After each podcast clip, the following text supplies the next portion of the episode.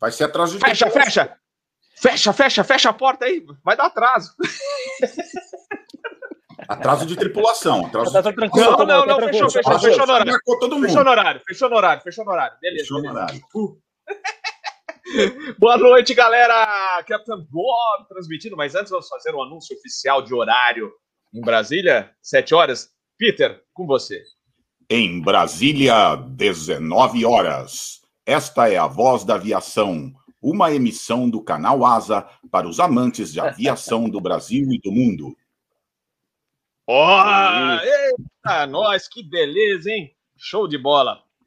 Bom, vamos lá. Mais uma edição do nosso Asa News, dando uh, cordial boa noite a todos os meus queridos amigos que já estão digitando no chat. Fala, Marcos Luiz, fala, Araújo e tantos outros amigos que estão aí. Esse Airplane 800 eu conheço.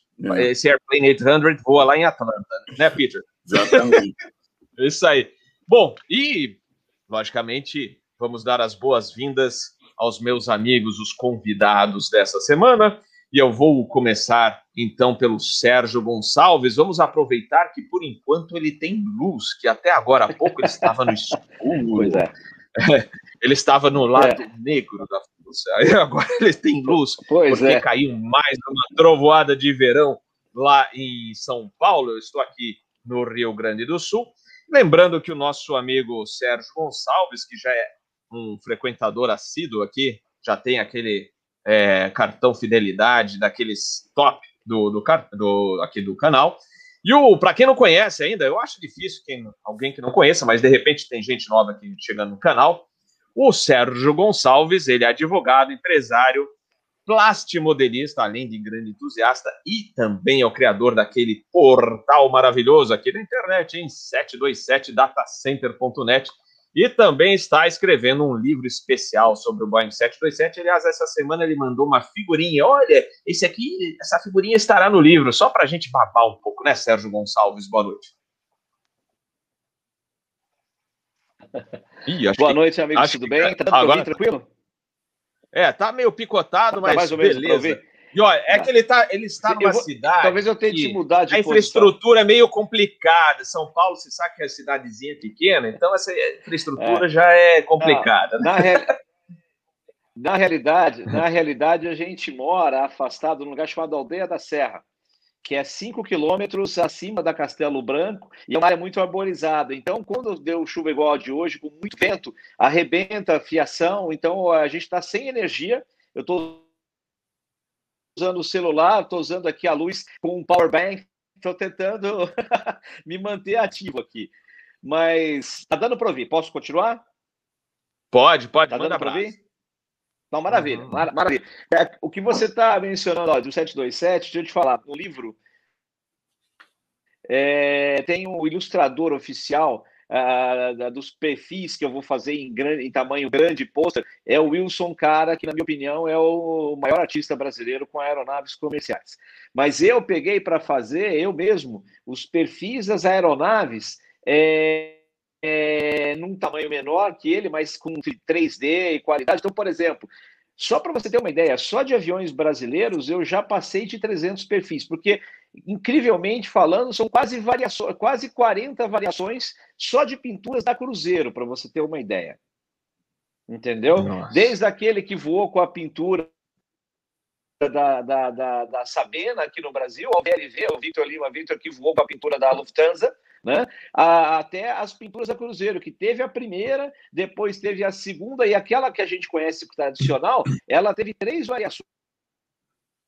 Uma que não tinha escrito Cruzeiro na deriva, uma que tinha um Cruzeiro bem pequenininho e outra que tinha um Cruzeiro bem grande embaixo do logo. Então, imagina, é, é um trabalho de pesquisa para contextualizar cada aeronave em cada época de operação. Agora, isso estou fazendo de todas as empresas brasileiras e das principais operadoras do mundo. Essa semana estou trabalhando na Braniff. né? Então, vai ficar legal. O livro é, provavelmente vai sair em, em, dois tomos. Vai ser uma enciclopédia do Boeing 727. Show de bola, show de bola. Olha aqui o Fernando, já mandando cafezinho, boa noite, boa noite, Fernando, brigadão. Quem mais aqui? Gustavo Caldas, tanta gente ah, aqui acompanhando o Asa News ao vivo aqui eu diretamente do estúdio um Charlie, de Closet, entre o quarto e o closet do Captain Bob. Mas vamos que vamos. Ai, ai, vamos lá, dando as boas-vindas agora ao comandante Adriano Pescada, diretor executivo da Foquemos Investimentos. Boa noite, bem-vindo a bordo, meu amigo. Boa noite, boa noite, Bob. Boa noite, Peter. Boa noite, Sérgio, bem-vindo. Boa noite a todos noite. aí que estão acompanhando a gente. Hoje vai ter um bate-papo com bastante coisa boa para falar. Tem bastante notícia positiva e é um prazer sempre estar aqui com vocês nesse domingão. Domingão livre da programação da TV aberta. Isso que é bom. Mais um domingo que vocês estão livres e com uma programação show de bola. Vamos lá, vamos ao United States of America President. Não, não é o presidente agora. É, eu, eu, tava, eu pensei que ia anunciar o presidente dos Estados Unidos, mas já daqui a pouco vai ser, porque ele é faz tudo aí nos Estados Unidos. Ele é analista, consultor em aviation, airport, é, airport management, consultor em segurança de voo, é, jornalista, capelão, trabalha lá no aeroporto. Já foi homenageado no aeroporto de Atlanta, inclusive. Então, bem-vindo a bordo, Peter Biondi. Welcome aboard. O Robert, uh, Pescada, Sérgio, é um prazer estar aqui. Uh, pessoal, observa o corte de cabelo do Pescada, tá bonito, hein? Põe um comentário aí, pô. Imagina, teve que ir até o barbeiro. Por favor, põe um comentário se vocês gostaram do corte do cabelo do Pescada. Tá bonitinho, olha, parece que você tá com uns 17 anos de idade ali. Mas um prazer, Robert, muito gostoso estar aqui, né? Como é gostoso a aviação, né? Que eu digo, né? A gente faz o programa no domingo, eu tenho outras coisas para me preocupar, não consigo me concentrar fico pensando na aviação, vou ler as notícias, e, uma notícia leva a outra, eu fico assim, quatro, cinco horas aqui e não faço mais nada, né?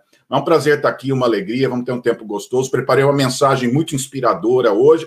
Então, pessoal que está assistindo aí no final, chama a família, porque a mensagem serve para todo mundo. Aí no finalzinho você chama a sua família aí para ver uma mensagem inspiradora hoje. Mas é um prazer estar aqui.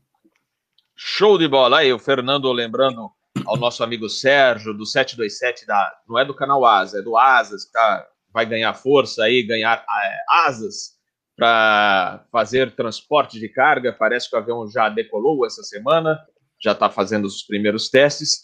E aqui tem uma surpresa no canal, se a internet permitir, porque aqui a gente depende de internet, mas mais tarde vai estar tá aqui o Rubem Oscar Burgel, que é o responsável pelo 727 da Varig, que está indo para Nova Petrópolis. Mais tarde, aqui, daqui um pouquinho, a gente vai falar um pouquinho de notícia, daqui a pouco ele estará aqui conosco. Viu? Aguardem. Ô, Robert. É, é, aguarda. Só, só comentando o que o Fernando.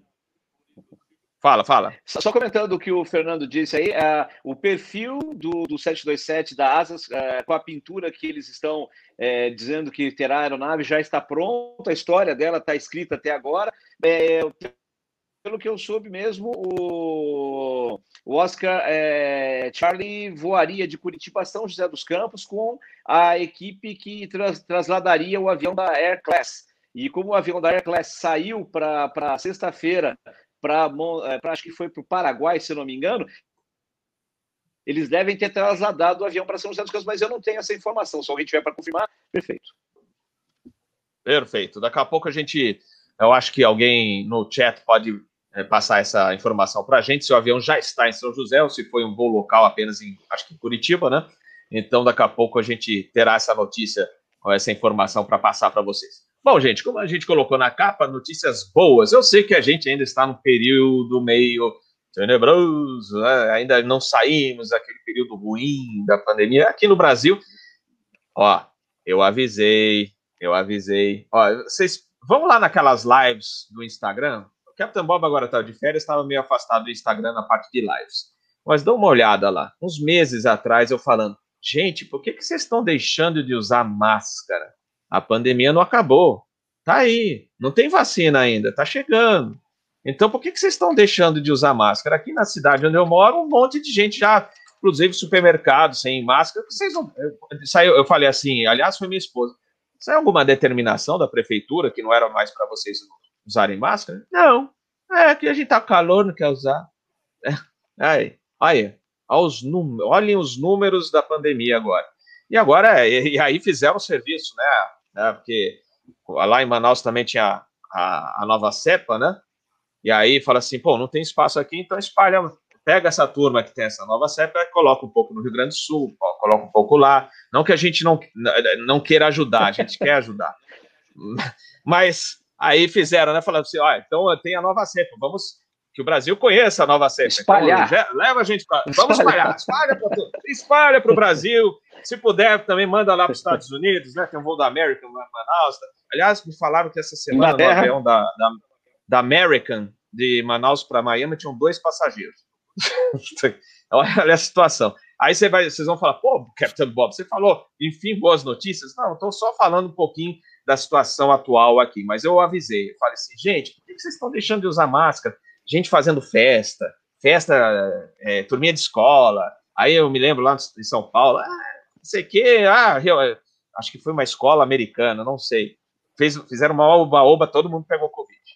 Aí, que situação, né, gente? Mas a, a vacina está começando a chegar. Então, ontem minha mãe, minha mãe tomou a primeira dose. Minha mãe tem 81 anos, foi lá, conseguiu lá no, no Pacaembu, em São Paulo. Três horas de fila, hein? Mas tomou, tá satisfeita, ainda mais que a de Oxford. Ufa! Ufa!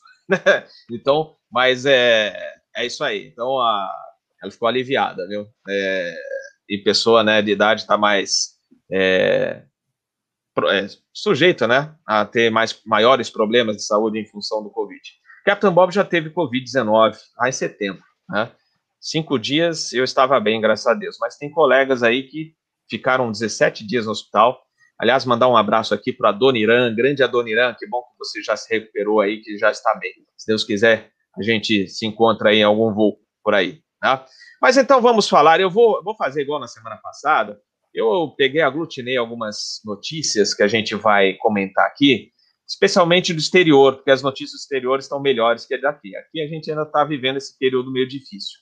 Mas é, vale ressaltar que eu fui para São Paulo ontem, fui e voltei hoje para Porto Alegre. O voo, hoje o voo estava mais tranquilo, mas o de ontem estava cheio. Então, graças a Deus, o pessoal é, já é, sabe que, pelo menos na área da aviação, as coisas estão mais controladas, mais seguras, pessoal usando máscara, filtro EPA, é, aeroportos também com seu, suas medidas de segurança. Mas então eu vou, vou falar, vou passando um pouquinho das, das notícias que a gente vai comentar. São as notícias boas da semana que eu falei, olha, tudo bem, é para outubro, mas já é uma luz no fim do túnel. Então, vou começar aqui pela australiana Qantas, né? e a subsidiária Jetstar é, anunciaram que devem retomar muitos ou a maioria dos, é, dos voos para destinos internacionais a partir de outubro, ou final de outubro. Atraso de quatro meses com relação ao que eles esperavam, mas eles falaram assim: olha, é, na realidade a gente está só a, se ajustando é, à parte de vacinação, a, a, todo o calendário da vacinação contra o Covid-19. Eles estão progredindo também lá na Austrália, e eles falam assim: olha, até outubro, ou final de outubro, a gente já vai ter muitos voos internacionais é, operando aí. Eles falam assim: um total de 22 dos 25 destinos internacionais da Qantas. É bastante, gente. E então eles falam: ó, 31 de outubro, já tem até aqui. É, Los Angeles, Londres, Singapura e Johannesburg. A Jetstar também falou que vai retomar pelo menos 13 destinos internacionais. Agora vamos falar de outra empresa, é, não falando de rotas, mas a gente falava, pô, o A380 acho que não vai operar mais. Olha aí, Singapore Airlines, é, que teve vários A380, né, é, armazenados em Alice Springs, lá no coração da, da Austrália, né, anunciou que um dos A380 já foi liberado para Singapura, onde vai é, receber o, o, processo, né, os trabalhos de retrofit, ou seja, eles vão é, modificar já a parte interna. Então, eles estão, quer ver? Uh, deixa eu ver se aqui, ó, eles vão incluir a, a, cabine econômica premium, que na realidade já também é uma adaptação a, a, toda a parte do Covid, porque afinal de contas, né, você agora vai ter que trabalhar mais com tarifas, uma tarifa você pode mais econômica, uma econômica um pouco mais cheia, que é econômica premium, é, também mudando a primeira classe executiva, então é uma boa notícia que o A380 também deve voltar aos céus, né? É, mesmo depois dessa pandemia toda. Deixa eu ver aqui mais que nós temos. Air New Zealand. Vamos lá para Air New Zealand. Anunciou o plano para testar o tal do passaporte de saúde digital, da IATA, ou a IATA Travel Pass. em voos de Auckland para Sydney a partir de abril já. E a transportadora afirma que estará entre as primeiras a usar a tecnologia. a Qatar também planeja iniciar os testes do aplicativo em sua rota Doha-Istambul, em março, já agora no mês que vem. Uh, que mais que nós temos de notícias boas? Uh, bom, ainda a Air New Zealand disse que o teste será executado inicialmente por três semanas com a tripulação e os clientes convidados a participar. Então já são os primeiros testes, mas a gente está vendo, observando as coisas evoluírem bem. Vamos para o Reino Unido. O Reino Unido que está passando uma fase difícil, né? Aquele é, realmente o país está fechado, lockdown e, e aí a gente fica preocupado, né? Não só porque até a gente tem tinha um, tinha um voo, né, nosso, Guarulhos, Londres, que bombava, né, o 777 sempre cheio, né, o Boeing 777, e agora tudo suspenso, mas, como eu falei agora há pouco, há uma luz no fim do túnel. O primeiro-ministro do Reino Unido, o Boris Johnson, revelou o seu roteiro, entre aspas, né, para desbloquear o Reino Unido. Então, ele fala que, provavelmente, a partir de 17 de maio, não, tá, não está tão longe, hein, gente, ele vai já começar a alterar certas coisas. E eu já li numa outra notícia que com esse anúncio apenas, o número de reservas já começou a subir lá no Reino Unido nas empresas aéreas que operam lá. Então, é, o Reino Unido planeja rever a situação 12 de abril, após qual a data 17 de maio será oficialmente confirmada. Então, tá aí.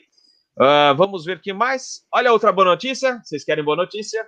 A Qatar Airways, sediada em Doha, está se preparando para recontratar centenas de pilotos que foram colocados de, de fora aí, de licença, etc., é, já fazendo os cálculos aí para o aumento no número de voos esse ano ainda. Então, eles já estão começando a contatar a turma que foi é, colocada de lado aí das tripulações. Uma excelente notícia. Outra boa notícia, a Spirit, nos Estados Unidos, até tentei trazer colega hoje, mas não consegui. Colega que voa lá. A Spirit já faz duas semanas está contratando copilotos, tá? Então, é uma boa notícia lá nos Estados Unidos também. E aqui no Brasil, pô, só tem notícia boa lá fora? Não. Olha, o sistema de reservas da Gol, isso aí foi um portal que divulgou, portal de notícias, que a partir de 5 de julho, por enquanto, porque eles estão mudando muito a malha em função dos números aqui no Brasil, a evolução, não só no Brasil, eles têm que observar lá fora também, aqui na, na América do Sul, que está acontecendo. Mas, é, a partir de 5 de julho, a Gol vai voltar a operar em Montevidéu. Então, é uma boa notícia, a gente depois vai confirmar, mas é, é, são, é, é uma boa notícia. E, além do mais, é, a Gol, deixa eu ver se eu estou aqui, é, essa semana mei, mesmo, falando em voos domésticos, lembra que eu falei que os voos estão cheios, né? Então ainda estão com, com bom aproveitamento, apesar de cancelamentos. É, a gente sabe que, por exemplo, eles tinham é, empresários que tinham colocado mais voos, deram uma reduzida, até em função, porque esse período é meio de baixa estação, mesmo sem Covid. Já é, passou o carnaval, dá uma queda e depois volta a subir. Então, esse já é normal. E, além de tudo, teve essa parte aí da pandemia que afetou de novo um pouquinho os voos. Mas, de qualquer maneira, olha só a Gol, né? Ampliando as frequências de voos para Joinville já no dia 4 de março. Juiz de Fora e Presidente Prudente. Né? Então, certamente, a gente não poderia é, deixar de abrir o nosso Asa News dessa semana com essas notícias boas vindo, vindas principalmente é, do exterior. Mas aqui no Brasil a gente lê aqui uma notícia, por exemplo, uma da Gol, né, que já planeja voltar em julho para Montevidéu e aqui na parte doméstica também ampliando a sua malha de voos. Como eu falei, é, alguns voos é, eles tinham ampliado, devem dar uma adequação na, na malha, mas estão voltando ou aumentando frequência para outros destinos. Então, para a gente comentar todas essas notícias boas, né, e uma esperança para todo, todos que escutam, que estão assistindo o nosso Asa News, eu vou começar pelo Adriano Pescado. Boa, Bob. Então, eu vou começar trazendo o que a gente buscou aqui da Quantas. E, na verdade, essa, essa notícia que eles deram, que vai ser no final de outubro, é, ela vem já com um retorno com quatro meses de atraso.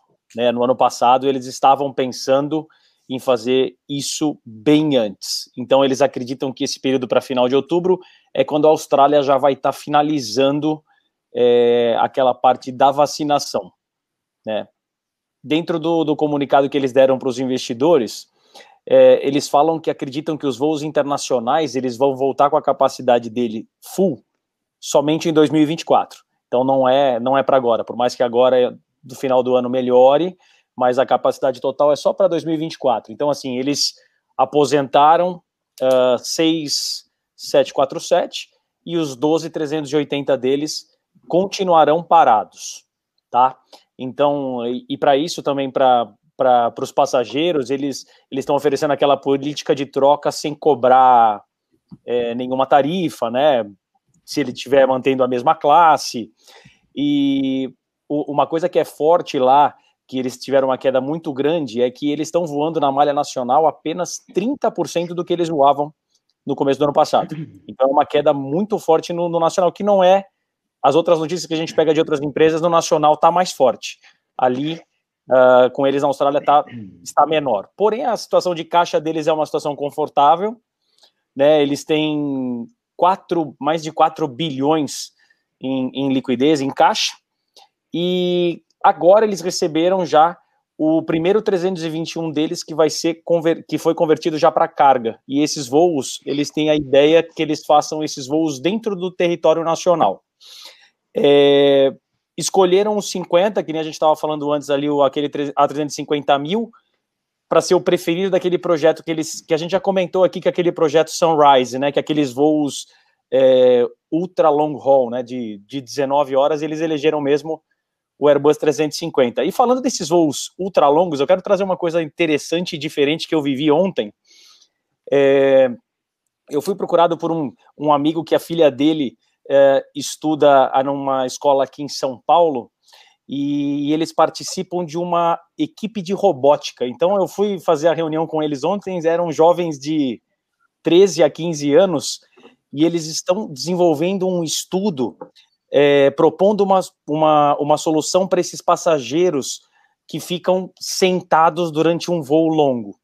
E eles viram que ali uh, tem um, isso acarreta em uma série de de problemas né, de circulação, então eles querem desenvolver um, um, um equipamento para que os passageiros se exercitem, e aí me convidaram para eu falar sobre aviação, então depois eu vou colocar logo aqui no chat é, o arroba para vocês conhecerem lá o trabalho deles, e a gente vai desenvolver mais coisas, e depois a gente pode, de repente, até trazer essa moçada aqui, que é um, é um papo bem um papo bem bacana. Finalizando a quantas? É, queda de receita foi muito forte do ano passado, né? Eles tiveram uma queda de 84%, porém a carga, como todo, todo o mundo ali, a, a parte de cargas, eles tiveram 17% de aumento com relação a 2019. Na Austrália, eles tiveram um pacote de ajuda chamado Job Keeper, né, que foi o principal pacote ali de ajuda de 459 milhões, que ajudou ali as empresas a pagarem os salários, e para quem quer ter uma ideia do tamanho da Quantas, é uma empresa que é um grupo com 314 aeronaves. E voltando uma que você falou agora, que está tá conectado com isso que você falou, da expectativa das pessoas viajarem, eles fizeram uma pesquisa com os frequent flyers, né, que são aqueles que voam mais, uh, os aviões da Qantas, e 94% das respostas são das pessoas que querem voltar a voar o mais rápido possível. Isso é bem bacana. Show de bola, show de bola. É, olha, Amanda, acho que foi a Amanda que mandou aqui. É bem lembrado, Amanda, falando da, dos voos da Presidente Prudente da Gol são em parceria com a Passaredo. Então é interessante falar. E o Dani Glickmanas, que também é cartão fidelidade aqui do Asa News e do, do canal, é, lembrando, olha, lá no Uruguai ainda não começaram a vacinação, então talvez dê um atraso naquele voo da Gol, apesar que o da Gol tá falando, quem sabe em julho, mas vamos ver, vamos ver. Se for da Johnson, que a gente tá, da Johnson Johnson, que é uma dose só, quem sabe, né, é, já agiliza. É, inclusive tem uma notícia da FA que a gente depois vai comentar aqui rapidamente. É, Pescada, gostaria de acrescentar alguma coisa, senão eu passo para o Sérgio. Pode, pode passar, pode passar. Eu anotei mais um monte de coisa, senão eu vou ficar falando aqui meia hora. beleza, beleza, vamos lá, vamos lá. Sérgio Gonçalves.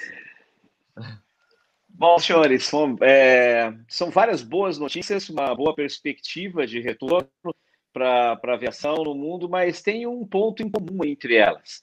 Todos eles é, avaliam um retorno mais para o fim do ano, é, se bem que a gente tem que analisar que o pessoal lá de cima, a Inglaterra, querendo voltar é, para o verão europeu. Os americanos também querem voltar a fazer voos internacionais para o verão nos Estados Unidos, né? que é algo que está aí bem mais próximo do que a, a esse voo da, da, da, Cantas. O que é uma boa notícia para Cantas é, é, um, é para eles uma decepção. Esses quatro meses postergados não são quaisquer quatro meses. São os quatro meses, talvez, da época mais forte de voos é, em direção né, ao norte. Então, é, seriam voos que fariam falta para eles.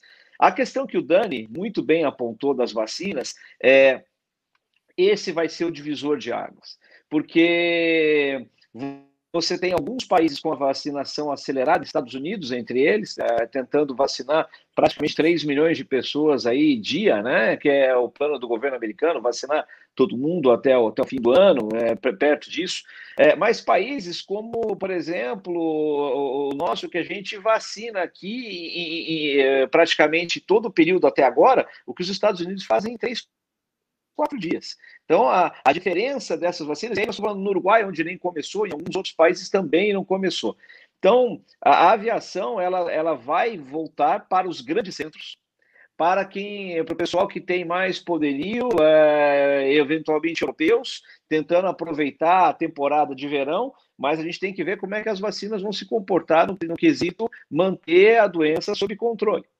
É, a, a, questão do passaporte vai ser fundamental. Esse passaporte da IATA que a gente comentou aí, acho que há uns três ou quatro programas atrás, é, esse passaporte vai ser fundamental, porque hoje a gente leva né, aquela carteirinha internacional de vacinação para mostrar que tomou a febre amarela.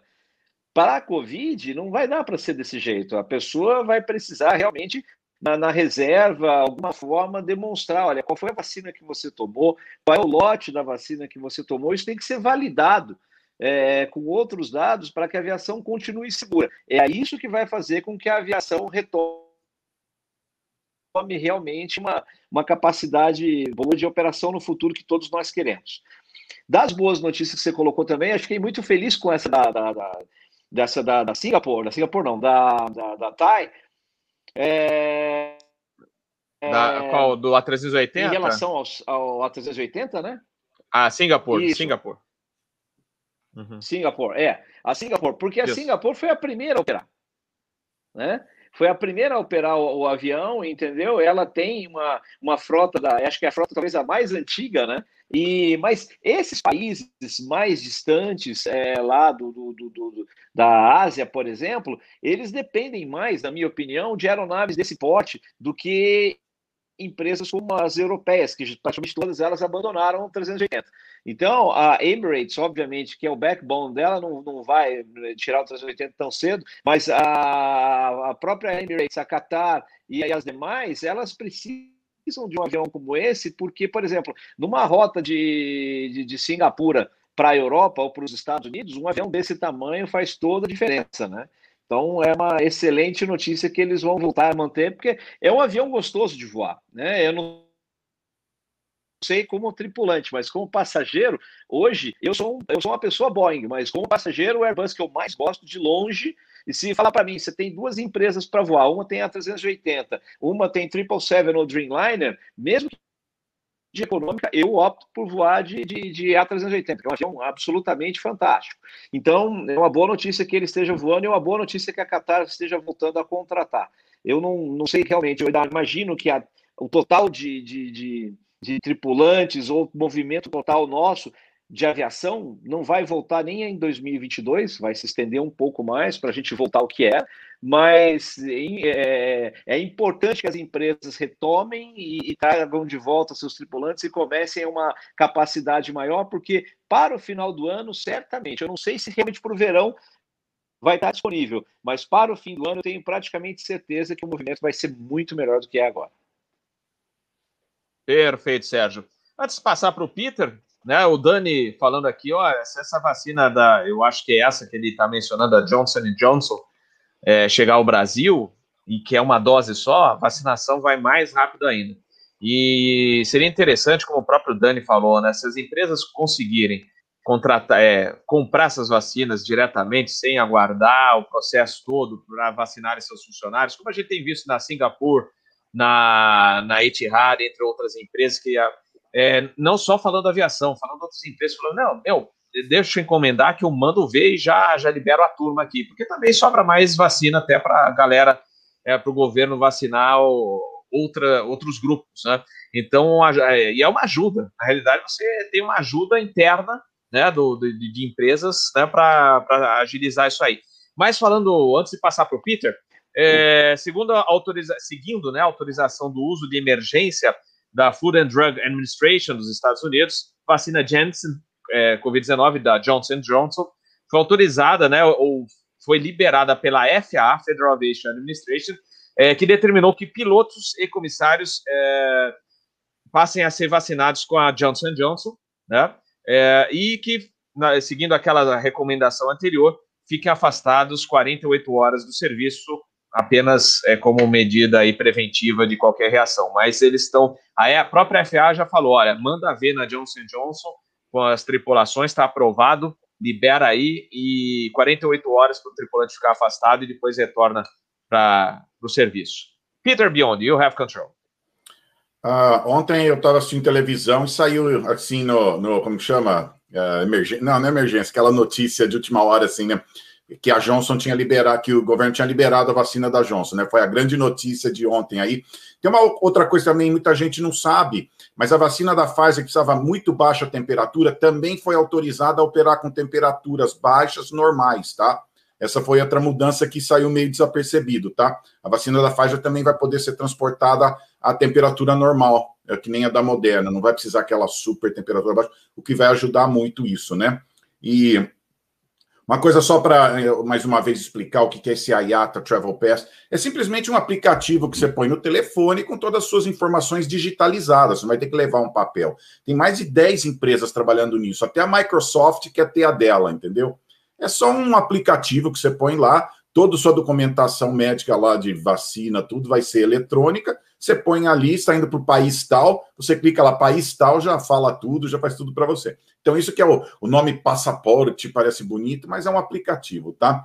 E só por curiosidade, ontem eu falei com um amigo meu que trabalha, ele, ele, ele é vice-presidente de uma empresa que faz barcos. Estão vendendo adoidado, eles não estão dando conta de vender barcos. Eu estou curioso, né? Como Estão vendendo barco, não estão dando conta de entregar. A pessoa não está gastando em viagem, está gastando em outra coisa. Aí, a hora que voltar a viagem, você está com dinheiro aí, está com vontade de gastar, né?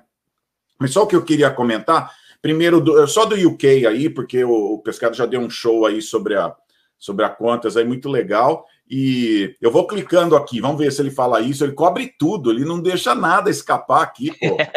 Brincadeira, o cara, eu vou clicando aqui. Falou disso, falou, pô, pegou a minha lista toda aqui. Mas é bom, que daí eu posso pegar as outras coisas, né? Mas uma coisa importante da, do United Kingdom é que ele fa eles falam que eles vão rever essa, essa norma dia 12, baseado em que as vacinas continuem a produção acelerada e sendo entregues de acordo a evidência que a vacina está funcionando, essa é outra coisa que temos essa revista, né? Tá, tá, gente ficando doente mesmo tomando vacina, e que não vai ter um aumento de hospitalizados. Dando isso em ordem, dia 12 eles vão rever, pode até adiantar um pouquinho essas liberações, se der tudo certo aí, né? E só para resumir tudo numa, numa questão só, a IATA emitiu essa semana um comunicado, né? Eu fui lá olhar as principais coisas. Então, o que eles falaram é o seguinte: as empresas, as empresas ainda devem operar no vermelho em 2021. Eles, todo mundo achava que já no terceiro, no último trimestre, já ia começar a voltar positivo. Mas uh, as empresas uh, devem queimar ainda esse ano 75 a 95 bilhões esse ano, tá? A previsão anterior era de 48 milhões. Então, como, bilhões. Então, como você vê, tá, tá desculpa, é, elas vão queimar bilhões, né? É engraçado, a gente falava milhões, milhões, agora tudo é bilhões, já perceberam? Eu nunca usei tanto bilhões na minha vida, né? Então, o que, que aconteceu foi que 2021 começou um pouco mais fraco do que eles estavam esperando, né? Por causa de algumas restrições do governo, esse, nova, uh, esse novo vírus aqui, não é um novo, mais forte que apareceu, né? E outra coisa, eles esperavam que o nível de vacinação uh, seria um pouco mais rápido. e, atinge, e seria já feito antes do verão. A grande esperança de todo mundo era o verão no, no Atlântico Norte, já está tudo bem, porque é muito lucrativo essa época do ano, né? Então, eles estavam achando que isso ia acontecer. Então, eles acham que talvez não chegue ainda para o verão esse nível de vacinação que eles estavam esperando, né? E então esse é o perigo que eles estão preocupados. Será que vamos conseguir? Porque se conseguir fazer a aviação pegar fogo aí no bom sentido no, no verão, o verão do Atlântico Norte, é um período muito lucrativo. Então esse foi o problema, atrasou um pouquinho das previsões iniciais. Então esse foi o relatório uh, da IATA essa semana aí. Então vamos ver, muitas dessas previsões elas podem ser revistas né, de hora para hora. Vamos ver como que a Johnson, a Johnson está falando que pode produzir rápido aí em algumas semanas, talvez já 100 milhões de doses. Eu ouvi da Moderna e da e da Pfizer coisa de 300 milhões de doses cada uma já em julho, né? Então, mas tem aquela coisa, está funcionando, está tá ajudando, as pessoas estão tão, uh, uh, uh, tá ocupando os hospitais, então isso vai ter que ser resolvido, né? Então, essa questão, é, são notícias boas, pelo menos já estamos indo para um bom caminho, ainda não está aquela maravilha, porque é a questão de dar lucro para as companhias aéreas, né? Não é só voar. Então, vocês vê, voa com 3, 15, muita gente falou também, voa com a American 20 passageiros, 15 passageiros, né? Então, vai ter esse período difícil de você estar tá operando. Uma coisa que tem que lembrar, tinha gente operando a full capacity em 2019 e não estava fazendo dinheiro mesmo em 2019, né? Então, essa questão não é que também, porque tudo vai acabar, vai voltar a ter lucro, ainda vai ter toda. E a competição vai ser muito difícil, vai ter excesso de tripulação, avião. Então, vai ser, vai ser uma coisa impressionante a, a disputa pelo mercado, né? Quando a coisa melhorar, né? Vai ser legal assistir, eu gosto dessas coisas assim. Mas só esses comentários aí rapidinho. Beleza, Peter. Olha lá. Ô, Robert, a gente deixa eu só. Opa! Deixa... Pode falar. Opa, desculpa. Deixa, deixa Mas... eu só complementar uma questão aí sobre a, a vacinação. É, o que o Peter falou faz um sentido, algumas desses pontos eu tinha abordado também. É, tem que saber se a vacinação está fazendo efeito, isso é um ponto importantíssimo, porque vacinando o mundo está, mas a, a, o resultado da vacinação em massa a gente ainda não começou a ver. Mas repare as dificuldades da vacinação, mesmo a Austrália que tem uma população que é bem pequena comparada aos principais países do mundo, é, é, adiou em quatro meses a, a, previsão de ter vacinado toda a sua população. Um exemplo que o Peter estava dando aí é, da Moderna, eu é, tenho trabalhado com essa questão vacina, tá? Em relação a trazer para cá. Eu vou dar um exemplo aí. Uma dessas indústrias que ele citou, eu não vou falar o nome, mas uma dessas indústrias que ele citou aí, dizendo de uma grande capacidade esperada até julho, ela falou o seguinte: eu poderia colocar no Brasil, por exemplo, 10, 20 milhões de doses, só a partir de fevereiro de 2021. Sim, né? Nós temos uma população de 300, eh, de 200 e 230 e poucos milhões de pessoas, e, e, e uma desse, um desses fabricantes falou: eu posso dar ao Brasil 20 milhões a partir de fevereiro de 2022, se você comprar agora. Entendeu? Então, é, é, o problema é ter vacina para todo mundo. O que a Inglaterra fez, por exemplo, está tentando reabrir. É, vamos olhar pelo outro lado agora. O Brasil tenta. É, nós nunca fizemos um lockdown de fato no Brasil, porque os lockdowns aqui são sempre muito permeáveis. É, não existiu, a Argentina teve, mas é, é, há pessoas que falam, ah, fez lockdown, não resolveu. Mas é, quando você faz um lockdown sério, tem lockdown que não é. A Inglaterra teve de fazer e fez. Repara, eles estão falando em abrir pubs em maio. Fecharam no final do ano. Ficaram seis meses é. com os pubs fechados. Isso quebra a economia, isso penaliza a economia, penaliza, mas alguma hora você tem que fazer alguma coisa para voltar. Eu, por que, que eu estou falando isso? Não é trazer mais, mais notícias, mas nós estamos vendo uma curva crescente, e se a gente esticar a curva aqui no Brasil, a gente pode ter uma recuperação mais difícil também para a aviação. Isso precisa ser colocado, precisa ser analisado, porque a vacina para todo brasileiro, especial aquele brasileiro que vai, por exemplo, no comentário que o Dan fez. As empresas podem comprar vacina e colocar vacina aos funcionários? Hoje não podem. A vacina tem que chegar e ir para o plano do governo naquela ordem deles lá. Então, o que acontece? Quem precisa para trabalhar, quem você precisa para poder voar e tudo mais, que não estão naqueles grupos prioritários, não vão receber. O Senado fez um plano agora que é o seguinte: as empresas podem comprar uma quantidade e tem que doar metade para o governo. Até aí tudo bem, a empresa pode. Mas nesse momento eles colocaram que enquanto não houver a total satisfação do grupo prioritário, você pode comprar, mas tem que doar 100% do que você comprou para o governo. Qual empresa vai comprar para doar 100%? Hoje eu estava vendo que os idosos, dos idosos acima de 90 anos, sabe quantos já foram vacinados? 48%.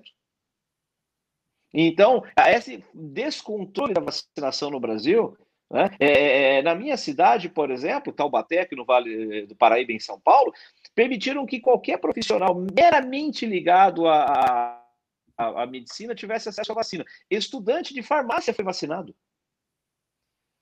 Assistente social é. foi vacinado. Entendeu, gente? Você tem que vacinar quem está no hospital. Então, esse descontrole se reflete na economia e reflete na aviação. O Brasil precisa tomar controle da, da situação.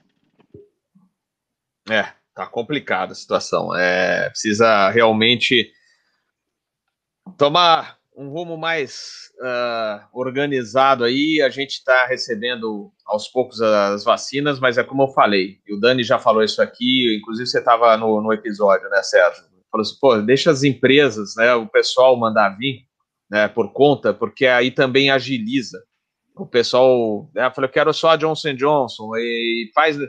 Aí você também sobram vacinas para você, você está, o próprio governo trabalhar né, outras é, populações e as empresas também podem ajudar a fazer sua parte e é, agilizar nesse processo. Né? Então é, é super importante.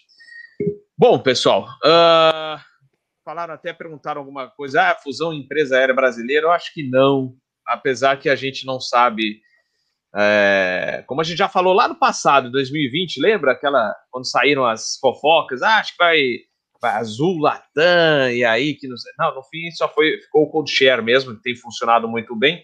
Mas de qualquer maneira, a notícia da semana aí da Latam, da, do CAD, né? O CAD finalmente autorizou, né, esse processo de joint venture da Delta com a Latam, né?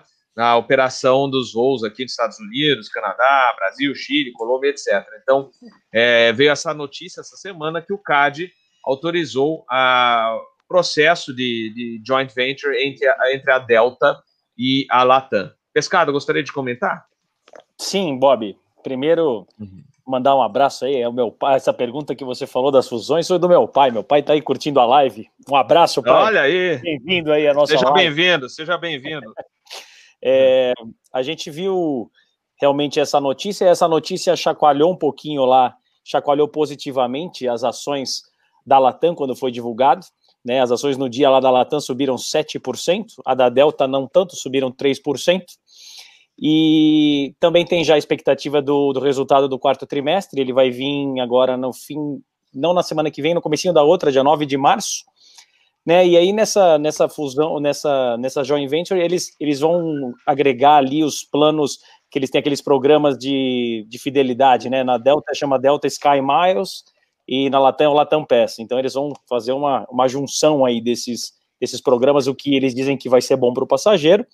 E também aquela parte chique ali dos aeroportos, que são os lounges, também vão ser compartilhados aí entre eles. É, eu queria voltar um pouquinho só com relação ao mercado financeiro, é, o mercado financeiro geralmente ele se antecipa às coisas, né? As coisas acontecem primeiro lá e depois vai acontecer na economia. A gente teve nessa semana, no comecinho da semana, o banco Deutsche Bank, ele deu os analistas lá, os analistas deram depoimentos de que a aviação está voltando para os eixos. Então isso fez com que as ações das companhias aéreas principalmente nos Estados Unidos, subissem bastante, subiu por volta de, ali de uns 10% uh, nessa semana. Um outro ponto que é um ponto bastante interessante, a, a queridinha lá dos americanos, que é a Southwest, voltou a valer o que ela valia antes da pandemia. Veja só. Olha, olha, olha o que, que o mercado já está é, tá olhando para frente, né? Então, assim, é, foi a primeira das grandes que que chegou nesse já nesse ponto nesse ponto de valor de, do que era antes uh, de, de acontecer tudo isso. Eu tinha anotado mais uma coisa aqui. É, o Dani, o Dani comentou ali que o, o Peter falou da gente falar em bilhões, né? O pacote do, do Biden ali é de 1,9 trilhões. E aí a expectativa é o quê? Ele já voltou, ele já passou ali pela Câmara né, dos representantes, que eles chamam aí nos Estados Unidos, se eu não me engano, e agora vai para o Senado. E o Biden pediu urgência nesse negócio aí, porque está todo mundo esperando esse pacote. Vou complementar com uma umazinha da Singapura, que a gente falou ali atrás, uh, que eu peguei, eu peguei um paper que eles dizem que a Singapura é famosa por ser mão de vaca, por ser uma, uma empresa assim bem turrinha, né? Você viu, Peter? Eles são bem mão de vaca. Então, assim, para eles, e eles estão retrofitando o primeiro 380, ou seja, vão gastar dinheiro para fazer isso. Então, realmente, eles estão vendo que em breve eles vão colocar esse avião para voar. E uma coisa lá que eles estão fazendo nesse retrofit é o quê? Reduzir a primeira classe. Então, a primeira classe lá dos aviões, dos 380 deles, que tem 12 lugares, passa a ter metade. São seis lugares. E aí, quem vai ocupar esse espaço será a famosa Premium Economy. Premium Economy uhum. vai vir para e vai acabar colocando mais, mais assentos né, nesse né, desse espaço. Era isso. Show de bola. Tivemos um problema aí com o Sérgio Gonçalves. Espero que ele consiga retornar logo em breve. Vamos ver outras notícias aqui que a gente ia comentar. Bom, capa, né? A capa do episódio. Você queria falar alguma coisa, Peter? Rapidinho. Ô, ô Pescado, eu olhei quanto que a Air France gastava para retrofits de aviões. 45 milhões de euros. Nossa. Para renovar um A380. Esse foi um, um dos motivos que eles resolveram, não, vamos deixar para lá. Custa 45 milhões para renovar um avião. Só para você ter uma ideia. Então, só para você Caríssimo, né? esse número. Desculpa interromper, mas só ter esse dado aí que eu olhei quanto a Air France. E foi por isso que a Singapura uh, ela está fazendo, mas está tentando economizar dinheiro. Mas custa 45 ela tá fazendo com um só, né? Exato. Um 45 milhões de dólares um avião para você renovar. Então, só esse dado interessante aqui. Show. Show de bola. Bom, e2, o E2 da KLM, que está aí na capa, maravilhoso, né? E até comentaram aqui, aliás, agradecendo o cafezinho, que o pessoal está mandando cafezinhos e cafezinhos para o Capitão Bob, muito obrigado. E, inclusive, o comandante Rafael Santos, só aproveitando para parabenizá-lo aqui no ar, né, tiozão? Que o Teaching for Free chegou a 20 mil inscritos. Parabéns aí, tiozão. Um abraço para você. Obrigado pelo cafezinho aqui no nosso Asa News.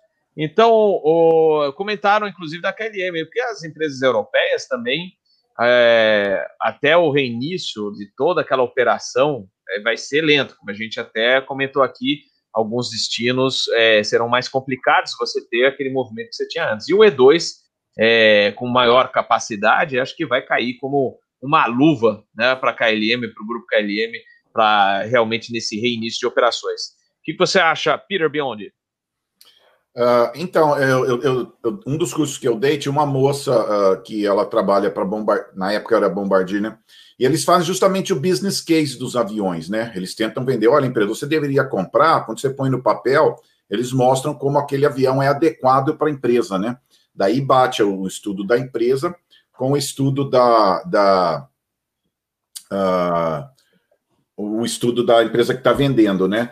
Então, no caso da Embraer, é muito bom para esses voos na Europa, né? Muito voo assim, vai de manhã, o pessoal volta à noite, né? Um tipo de avião uh, muito bom para isso, né? Eu vi o número de encomendas que eles tinham, né? E é, é, é, é, muito bom, eles têm uma frota boa já, né? De, de 190, e como o pessoal está recebendo o 192, eu não sei se eles vão acabar talvez se desfazendo do 190, né? Mas é, é o 195 que tem mais capacidade. Eu estava olhando aqui número de passageiros, uh, chega acho que até, até 120 ou 130 passageiros, né? Então, na Europa é muito isso, né? Aquela coisa do dia a dia, o cara vai de manhã, volta à noite, como se fosse um paizão mesmo, é tudo como se fosse doméstico, né? Boa compra, e por causa disso eu fui também estudar como é que está a venda do A220, né? Que é, que é o concorrente desse, né? É bom para a Embraer, mas ainda tem, tem que fazer alguma coisa para com essa concorrência com a 220, viu? E só por curiosidade, essa semana teve uma feira de empregos aqui em Atlanta. A Embraer estava buscando profissionais aqui. Estou curioso quais são os planos, se eles estão expandindo aqui nos Estados Unidos. Fizeram uma feira de empregos aqui, procurando várias pessoas na área de manutenção, supervisor. Então, creio que eles estão expandindo aí, né? Mas muito bom, avião perfeito para a Europa, né? É aqueles voinhos curtos mesmo, o cara não leva nem mala, né? Leva só aquela aquela bolsa aqui de carregar aqui, né? Uma das dificuldades desses aviões, pessoal, é, se vocês viajam, é colocar a mala de mão em cima, viu? costumava ser pequeno e muitas vezes tem que colocar a mala de lado, única deficiência. Mas esse para os tipos de voo que você faz aí na KLM, é, o cara leva aquela mala de mão com o computador mesmo, né? Não tem, não é tipo do cara que vai passar a noite em hotel, né? Então, perfeito para isso. Mas só esse comentário aí, só adicionando isso, né? Uma concorrência ainda forte do, do 220. O 195 está com 153 encomendas, o que eu acho relativamente pouco, né? Uh, o E2, né? E uhum eu esperava mais. Parece que o E175 não está indo muito bem também em vendas, né? Está meio difícil de vender. Então, eu torço para a Embraer, eu gosto, mas é, é, não é fácil a concorrência com a 220, viu?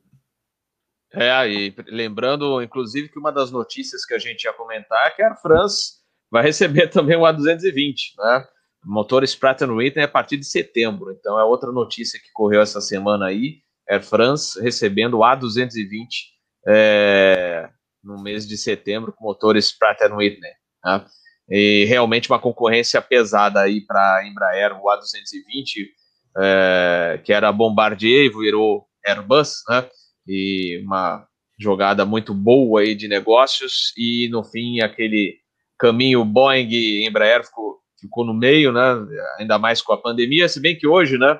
Vocês viram o nome do episódio de amanhã, né? Que fase da Boeing, que fase difícil da Boeing. Então a gente não sabe se, é, se foi bom ou ruim mesmo, esse, todos esses problemas que no fim separaram Boeing de Embraer.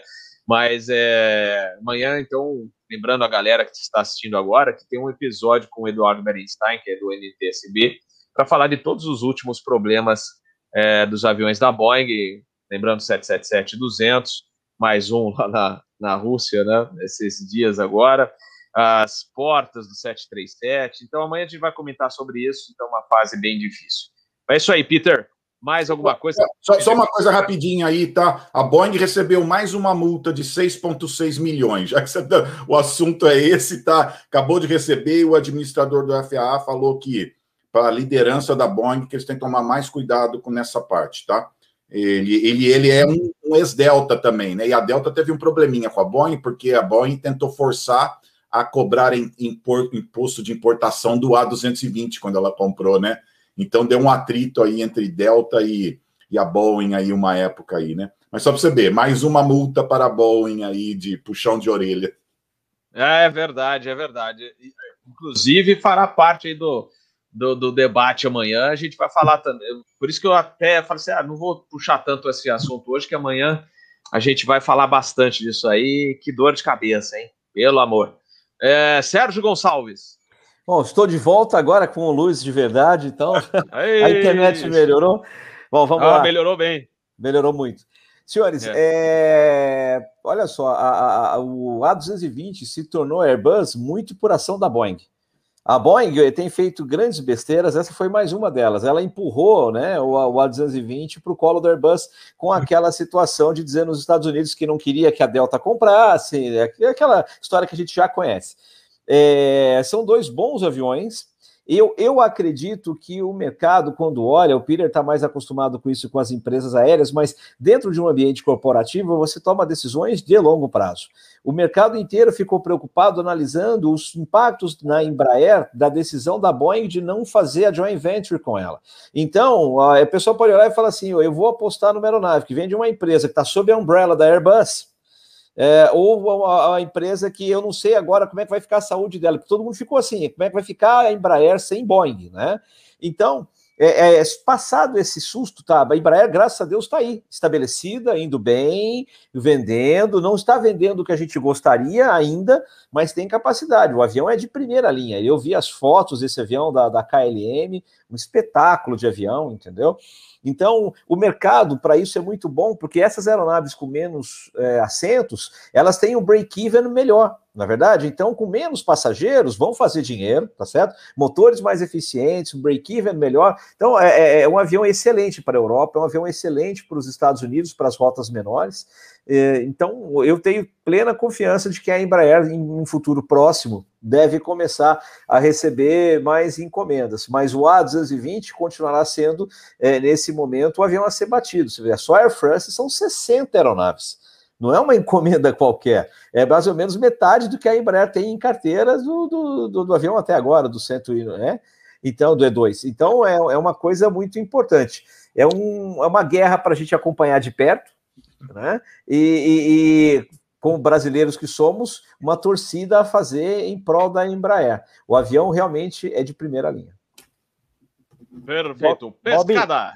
Fala. Queria, queria complementar em cima da Embraer, que a Embraer passou por um, um fevereiro de carnaval com tanta notícia boa.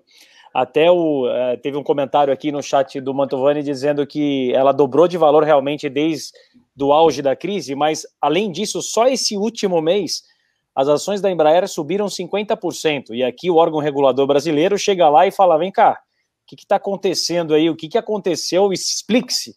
Né, por que está tendo um aumento do valor da empresa desse jeito? E ali eles listaram ali a quantidade de notícias que tiveram.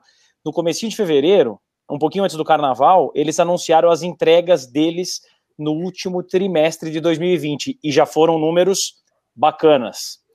Brasileiro estava pulando o carnaval, mais ou menos, né, dentro de casa na terça-feira, e o banco americano, o Goldman Sachs, eles emitiram um relatório indicando compra das ações da, da, da Embraer quando viram essas, essas ofertas, essas, é, essas entregas que eles tiveram, né? Então, esse foi um dos motivos. Um dia depois, numa reunião da Lufthansa com os investidores, um deles lá soltou meio assim, porque eu fui tentar procurar o documento, não está no documento. O cara soltou no webcast ali, numa, numa pergunta, que eles tinham intenção de adquirir aeronaves da Embraer. Nossa. Os caras da Lufthansa. Então você vê que isso mexe muito né, com o mercado. E aí, esse da KLM do 195 são 25 ordens, hum. né, mais 10 opções de compra do 195. E eles falam, eles, eles falam que o foco no 195 é porque comparado com os outros aviões, os pares deles ali, a emissão de carbono é muito menor e ele é muito mais silencioso. É isso. Foi só notícia boa para Embraer. Tamo Perfeito. Perfeito, perfeito. Olha aí, olha, Ivan Carvalho presente. Um abraço, Ivan, Maximiliano, tantos outros amigos aí, Renan. É, nossa, quanta gente legal aí, Mauro Lima. Olha, muito, muito legal vocês estarem aqui conosco. Abraços a todos. Bom, e como a gente sempre falou desde o início, né? É, a, a carga aérea com essa crise tá, tá bombando, né? E quem que saiu com um uma, uma receita boa ano passado foi a Atlas, né? a cargueira, a Giant lá dos Estados Unidos. É, isso é o call sign da Atlas no rádio. Se vocês escutarem Campinas Tower Giant 43, é o Giant é o Atlas, o 747. Então a Atlas está notificando aqui o mercado que teve é, lucro o ano passado aí faturou aí acho que 300, deixa eu ver se eu acho aqui 360 1,3 milhões de dólares. Ei, notícia boa, né? Pelo menos é, é, é aquilo lá. É, quem está movimentando carga tá, tá bombando, não é verdade, Sérgio Gonçalves? Com certeza. Aliás, essa semana eu estava assistindo. Eu, eu, fico trabalhando hoje em dia com uma janela aberta para o aeroporto de Guarulhos, vendo as operações em grupo. Acho que foi na sexta-feira. Eu vi decolar um 747 de Guarulhos uma raridade nos dias de hoje, né? Era um Atlas aqui de, de, de Colônia de Guarulhos. Guarulhos. A carga, realmente, e eu tenho, eu tenho uma questão: a, a, vacinação vai movimentar muito mais carga ainda também esse ano, o ano que vem. O setor de carga aérea é o que está salvando. Você pega aí a Qatar, você pega a própria Emirates, quem está voando muito na, né, nessa, nessa linha daqui para a Ásia, especificamente, é, faz muito movimento com os, as vacinas e com os insumos de saúde. Carga aérea, é, mesmo para empresas que têm que fazer adaptações dos seus aviões hoje, né? tem feito um, bom retorno para todo mundo. Pena que a gente, a gente ainda não pode viajar com essa carga toda aí. Pois é, pois é. É, mas uma hora vai, vai dar certo. Pescada?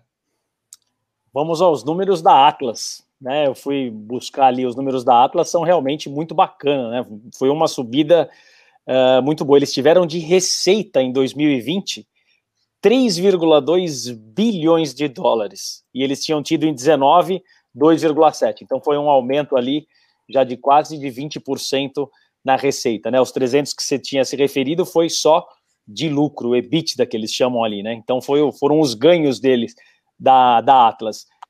Estão com o caixa cheio, agora eles tinham em 2019 uma liquidez de pouco mais de 100 milhões de dólares, estão com 850, então a empresa respira muito melhor agora com dinheiro em caixa.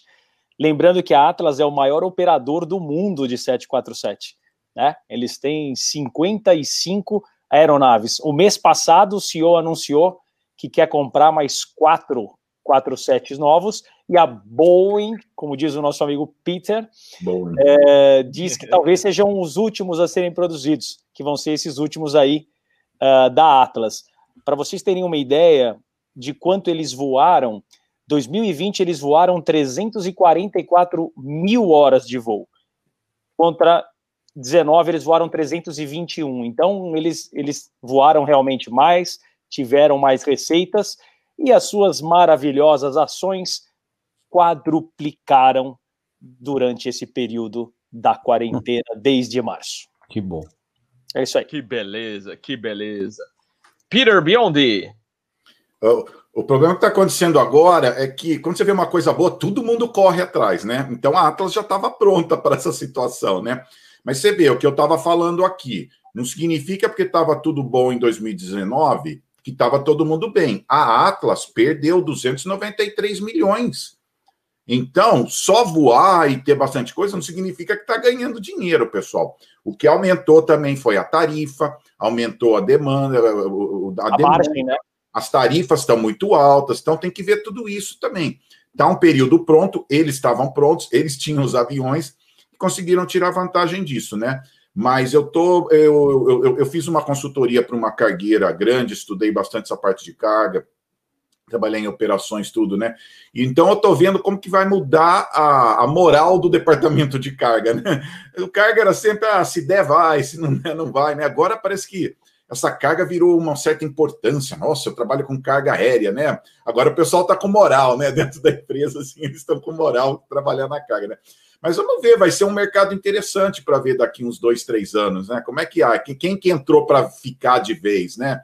Quem que vai começar a comprar avião cargueiro agora? Vamos, vamos, vamos ver o que vai acontecer. Mas uh, quando as empresas começarem a voltar com os aviões de linha, né? Daí vai, vai aumentar essa, essa potência. Mas a, a Atlas é aquela coisa de estar no lugar certo, na hora certa, com os aviões certos e pronto para servir, né?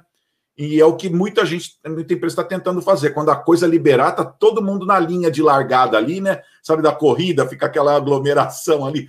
Estamos pronto para a corrida, então está todo mundo tentando fazer isso, né? Está pronto para essa corrida quando, quando abrir a linha de largada ali, né? Mas é o que eu falei, estavam na hora certa, com os aviões certos, conseguiram tirar proveito da tarifa, né? Perfeito, perfeito. Bom, gente, uh, vou passar um lembrete aqui, é interessante aqui para os homens. Não esqueçam, estamos virando mês amanhã. Dia 8, vocês lembram o que tem? tem o, o, o, dia 8, o Dia Internacional da Mulher. Não esqueçam de comprar o presente para elas, hein? Então tá. E por falar nisso, eu vou trazer aqui para a gente, vamos ver se dá certo, que aqui tá, a internet está estranha. Eu vou, vou chamar aqui para bater um papinho rápido com a gente a Kalina Milani comandante Kalina Milani, que foi a primeira comandante da Emirates, ela voou de copiloto na Varig e ela é representa a MAB, que é a Associação das Mulheres Aviadoras do Brasil. E ela tem um importante recado para vocês. Então, vou ver se eu consigo colocá-la no ar, que a gente está com um probleminha aqui de internet, mas vamos ver se ela vai aqui.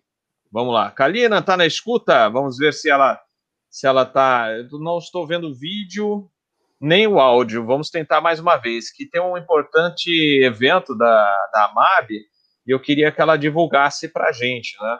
Então, vamos ver. Por enquanto, negativo, Kalina. Tenta aí ver o áudio e o vídeo, se você consegue. Senão a gente tenta daqui a pouco aí.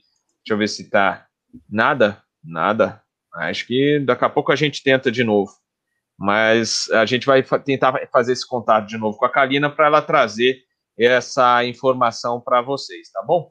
Mas vamos falar uma notícia que circulou essa semana, que na realidade é, chegou meio de última hora aqui, que a, o governo argentino, não sei como eles vão fazer isso, né? É, está querendo estabelecer aí uma operação Aeroparque Congonhas. Vocês acham que vai dar certo isso? Dá para a gente conseguir fazer isso rolar? O que, que você acha, Pescado?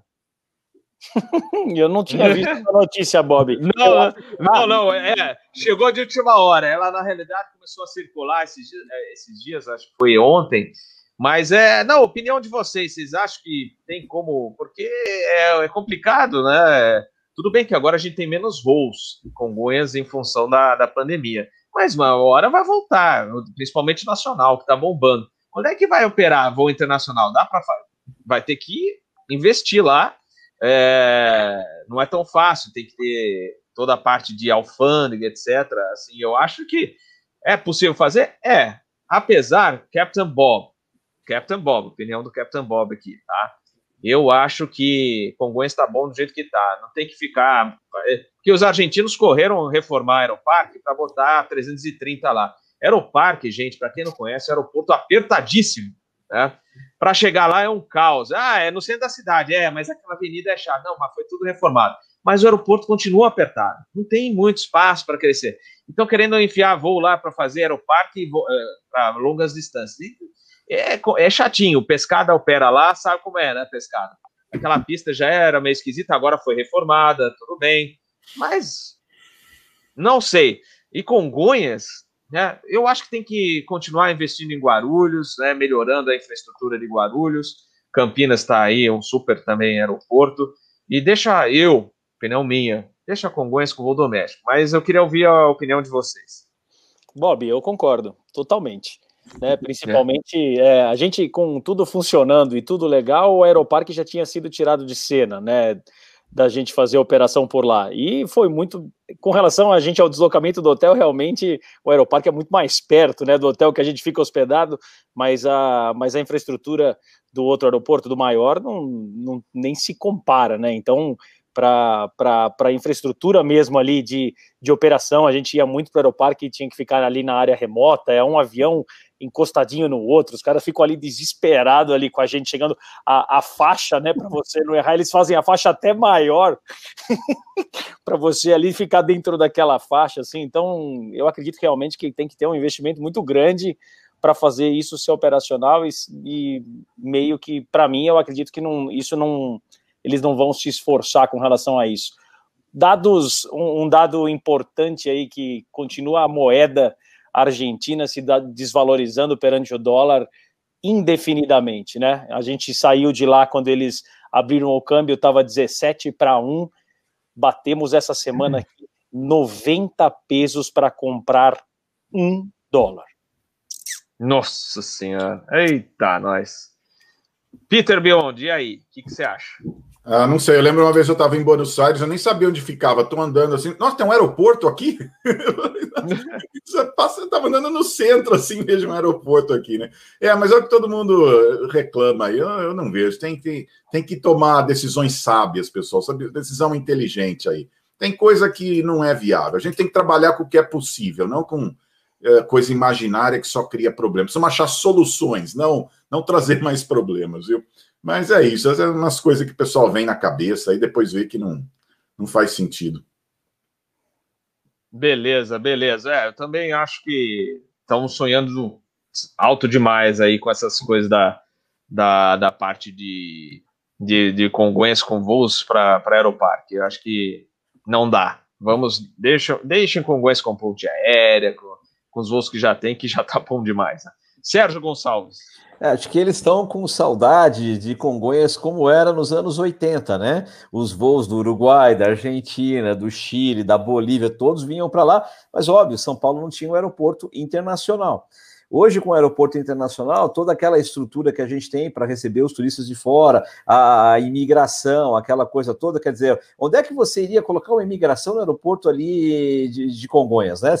É difícil pegar a mala para poder sair, quer dizer, são umas coisas absurdas, é, devaneios. Agora, eu, eu vou combinar com vocês. É, gosto muito do, de Aeroparque, já operei lá, como, obviamente, como passageiro várias e várias vezes, voando especialmente para Mendonça depois e para Salta, é, voando, voando de, de, de. Acho o aeroporto muito gostoso bonito ali no centro da cidade, charmoso, mas a 330 operar lá é, é uma piada, porque se você para, por exemplo, eu estive em Buenos Aires no, no, no Natal de 2019.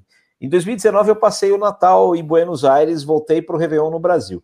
É, e obviamente, como sempre, vou para lá com família, eu, eu tiro uma tarde para passear em Aeroparque, ficar ali do lado fazendo foto, como bom spotter, né? Vamos olhar o que está voando aqui.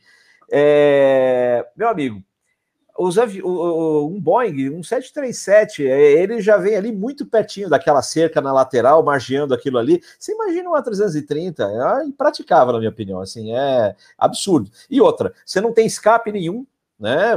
Vídeo que aconteceu com aquele avião da Lapa e tudo mais, não tem escape, você não tem margem de segurança. É, é, então, acho que nenhuma das duas notícias tem, tem grandes chances de acontecer. E se operarem com a 330 lá, deve ser algo bem marginal. O avião deve sair dali com restrição de peso, com, com, com quase toda certeza, porque não vai decolar full dali.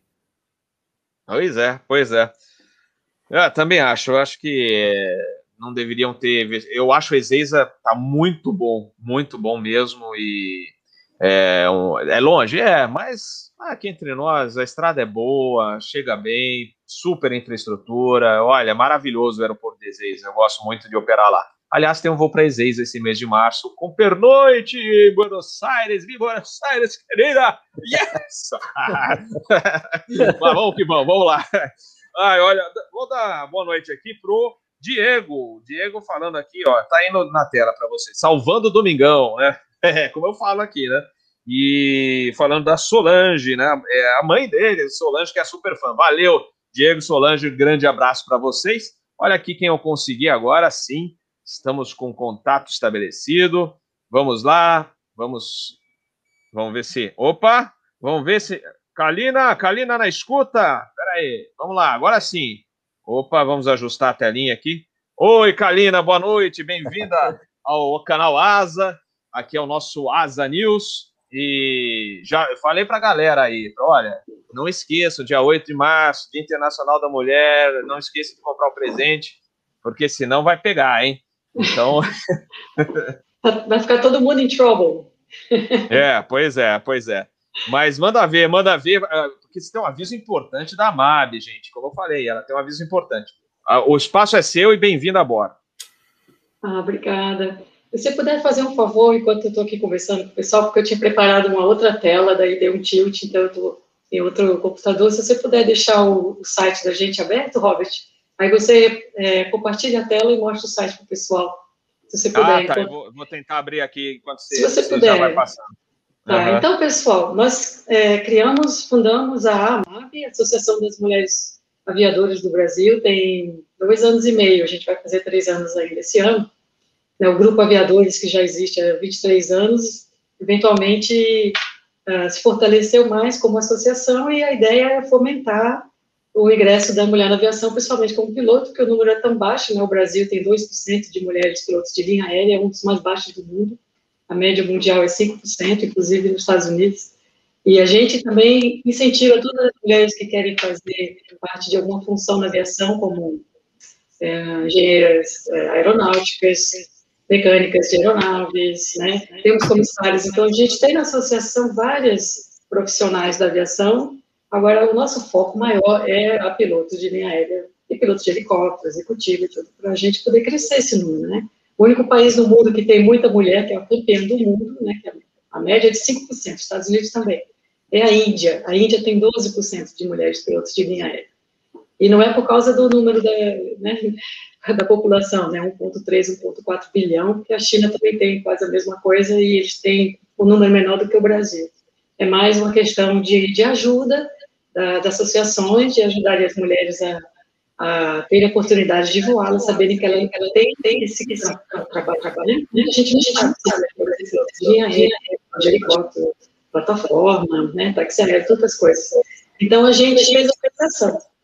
E Nosso projeto é, além da gente continuar o que a gente já fazia como Grupo Aviadores, que era é, dar o apoio, caminhamento, mentoria, é, essa amizade, esse networking, né, da gente tirar o mistério, né, de fazer com que todo mundo saiba que tem um, lugar onde ela se sente em casa para trocar experiência, né, trocar apoio e suporte, né, porque às vezes o pessoal se sente um pouquinho fraca e a gente dá aquela força, ou mostra o que, que aconteceu com a gente, dá, inspirar e apoiar. Aí a gente agora, com uma associação, a gente consegue doar bolsas de estudos.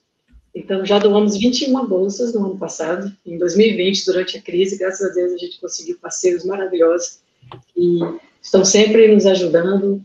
E a gente conseguiu cerca assim, de 70 mil reais em doações para a Bolsa, o Fundo de Bolsa de Estudos, e a gente tem agora mais um projeto, que é o terceiro concurso de Bolsa de Estudos, e a gente vai dar essa notícia no nosso grande evento, que a gente faz todo ano, né? Esse é o quarto evento, é o quarto encontro Amado em Mulheres na Aviação.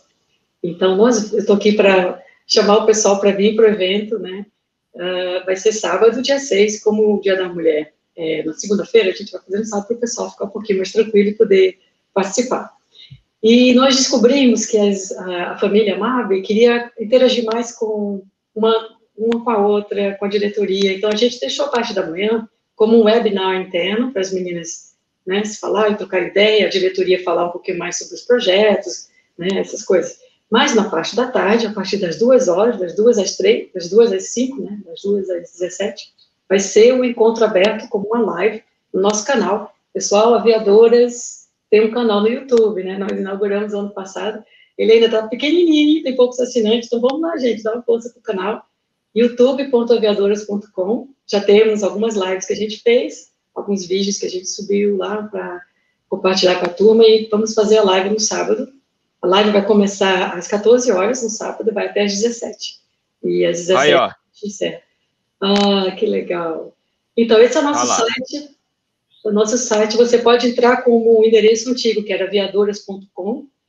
Se você puder colocar no home, eh, Robert, eh, quando você for para o home, ele vai aparecer o pop-up do encontro. Agora, nós, ah, tá nós usamos aviadoras.org.br. E esse, aqui está o, Opa.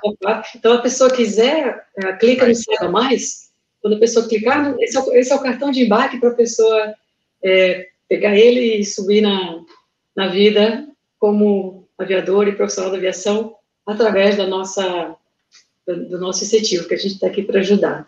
Então, quando a pessoa clicar, vai direto para o Simpla, tem um formulário, todo mundo tem que se inscrever, porque a gente vai ter sorteios ao longo do dia, tanto de manhã como de tarde e só vai ganhar e participar quem tiver feito a inscrição no Simpla, e tem um formulário explicando como é que vai ser, todas as palestras, quem, né, que tipo de palestra que vai ter. E o nosso Instagram, que é isso que eu coloquei aqui para todo mundo é, encontrar rapidinho, que é o arroba MAB, underline Mulheres Aviadoras, a gente tem a programação. Toda semana a gente está colocando um bloco do painel, porque tem um bloco que está saindo agora, já deve estar agora de noite lá no Instagram, que é a palestra com meninas que são aviadoras de linha aérea. A escala saiu há pouco tempo, elas não sabiam se iam poder participar, então a gente tem que esperar até agora.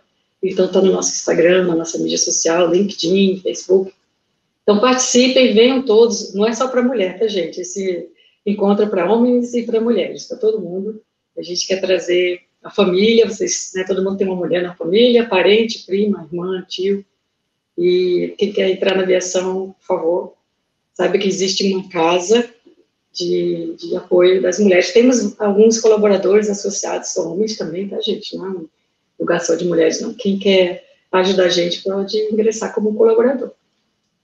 Então é isso. Show de bola, parabéns, parabéns. O Pescada, gostaria de fazer alguma pergunta para a Kalina? É, oi, Kalina, boa noite. Um prazer, um prazer ter você aqui. Eu tive a oportunidade de assistir uma palestra com vocês na Alabace, se eu não me engano. Ah, é? Sim. Sim, foi muito bacana, né? Muita gente, a gente que está na linha aérea voa com algumas meninas, né? E é e realmente, você diz, é, é cultural, né? Talvez é. as pessoas elas não saibam que é. essa oportunidade também é para elas, igualzinho, né? Da mesma forma que é para os homens. E vocês aí na linha de frente, é, fomentando isso, eu acho que é fantástico e mostrar que isso pode ser para todo mundo, né? Para todas as mulheres que tiverem interesse, é uma carreira tão bacana e que vocês têm tudo para ter muito mais representatividade Né? Pois o é. é. O que a gente puder contribuir para mostrar, para falar isso, eu acho que eu lembro lá na Labasse que tinha gente que olhava assim, porque tem um, uh, os aficionados ali de aviação que não eram pilotos já profissionais, tudo, tipo, despertou um baita do interesse, né? as mulheres todas lá em cima, todas pilotos, né? Foi bem bacana. Então, assim, dá, parabéns pra, pelo seu projeto e a gente vai se inscrever aqui, que estaremos lá na parte da tarde participando com você. Parabéns. Obrigada. Eu queria mostrar aqui que o nosso novo logotipo é o Demoiselle do nosso querido Santos Dumont, né? Então ele é um Deixa grande eu colocar, vou, eu vou, vou, colocar você na tela inteira. Olha aí, pode ah, mostrar. Olha, olha aqui, pessoal, é uma Demoiselle, se vocês entrarem no nosso site, deixa eu virar assim. É, vocês vão ver uma Demoiselle, né? Uma, uma, a primeira nave produzida em série pelo nosso querido Santos Dumont maravilhoso. E ele foi um grande incentivador da mulher. Temos até um texto no nosso blog. Olha lá o blog, gente. A gente está cheio de artigos que a gente subiu agora um pouco precisa divulgar um pouquinho, que a gente está na plataforma nova e aí zerou todos os likes, todos os coraçõezinhos. Não, vamos caso, lá, vamos é, lá. Ó, galera, vamos lá. As moças estão aí acompanhando, ó. Vamos dar um apoio, que tá precisando lá. Então, não, não a gente tá esqueçam. Tá é, a, gente, a, gente, a gente precisa crescer para a gente representar cada vez mais, porque quando a gente consegue mais visibilidade, a gente consegue mais patrocínio, na verdade. A primeira pergunta é, que eles fazem, quantas associadas vocês têm? Aí é. nós fundamos a associação, nós éramos 14, agora a gente tem 130, 140 por aí, entendeu? Então já né, cresceu bastante, mas a gente não precisa crescer mais. Eu, eu agradeço o apoio, o ASA, Teaching for Free são parceiros nossos, e agradeço demais o apoio e quero que vocês, se vocês puderem, é, encontrar vocês no sábado, seria ótimo. Quem sabe, quem sabe. É, Capitão Bob vai estar de folga, mas é, como vai começar voo, então e, e, eu moro aqui no sul e a minha base é Guarulhos, então é, tudo depende aqui. Hoje é família, família em primeiro lugar, mas certamente se a família estiver junto lá em São Paulo, que aliás tem um evento da familiar no sábado, mas se, se tiver junto lá e a gente consegue dar um pulo lá para prestigiar. Assistir tá com a família, Robert. Vamos lá, vamos lá. Sérgio Gonçalves, gostaria de fazer uma, uma pergunta? É, bom, em primeiro lugar, eu gostaria de dar os parabéns, né, pela, pela tenacidade, pela reunião aí de mentes e de esforços para ajudar as mulheres a trilhar essa carreira fantástica. Parabéns é, para vocês e sucesso mais uma vez. Deixa eu fazer uma, uma, uma pergunta. Você tem uma ideia, Kalina, de, de quantas é, brasileiras pilotam em empresas internacionais hoje? E, e dizer um pouquinho para a gente como é que é o dia a dia de, um, de uma, uma, uma, uma mulher no comando ou como copiloto em uma empresa internacional, uma brasileira? Ah, eu acho que eu tenho um pouquinho de experiência nessa área. Ah, eu vou 10 anos na Emirates, né? E eu me aposentei cedo, porque eu queria voltar a fazer outras coisas, inclusive fundar a associação, que era um projeto antigo nosso. Agora eu tive tempo de fazer isso, me dedicar. E montei uma empresa em casa, uma empresa de recrutamento. Uh, ainda não é de pilotos, mas eu estou quase pronto para recrutar, né, ajudar os pilotos a se encaminharem na aviação também. Mas eu estou fazendo mais dedicado aos veteranos é, militares americanos a irem trabalhar lá fora, né? Então, eles vão treinar os militares, no caso do, dos Emirados Árabes, foi o nosso primeiro cliente. Então, chama GPS, olha a propaganda, GPS, Global Professional Services. Mas olha, 10 anos na Emirates, adorei. Não é fácil, não é brincadeira, é muito diferente de voar no Brasil. Não só para mulher, para todos os nossos colegas que estão lá, né? O Vandercult está lá ainda, vocês devem conhecer ele, né? Voltem nele, está aqui. E a, a, o desafio que eu acho maior para a gente, em geral, né, é a cultura, né, eles têm a cultura, no caso de Dubai, né, a cultura muçulmana, então a gente, qualquer estrangeiro que vai morar lá, não importa a profissão, vai ter que se adequar aos, às tradições, né, não pode fazer o que você quer, usar o que você quiser como roupa, né, então tem coisas que você tem que respeitar e saber antes de você ir. No caso de Dubai, né, são sete emirados. Dubai é um emirado bem ocidentalizado, então, eles aceitam, a gente usa essas camisetas, não tem problema nenhum, você não tem que se cobrir toda. Já Abu Dhabi e outros Emirados, a pessoa tem que cobrir o, o ombro, cobrir o braço, etc. Né? Não pode estar numa, numa escrita sem cobrir. Então, essa, essa parte do, da cultura é importante. Tem gente que vai preso, não digo pilotos, estou dizendo estrangeiros, né?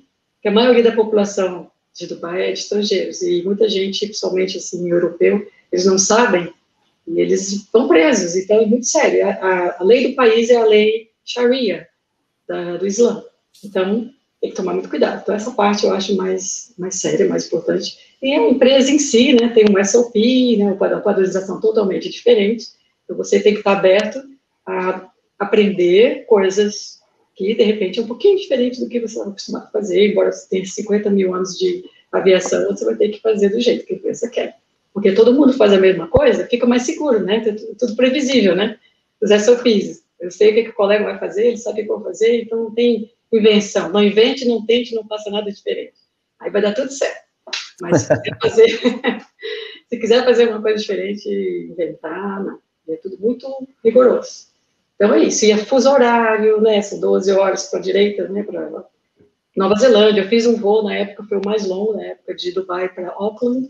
Na Nova Zelândia foram 18 horas de voo, mais ou menos.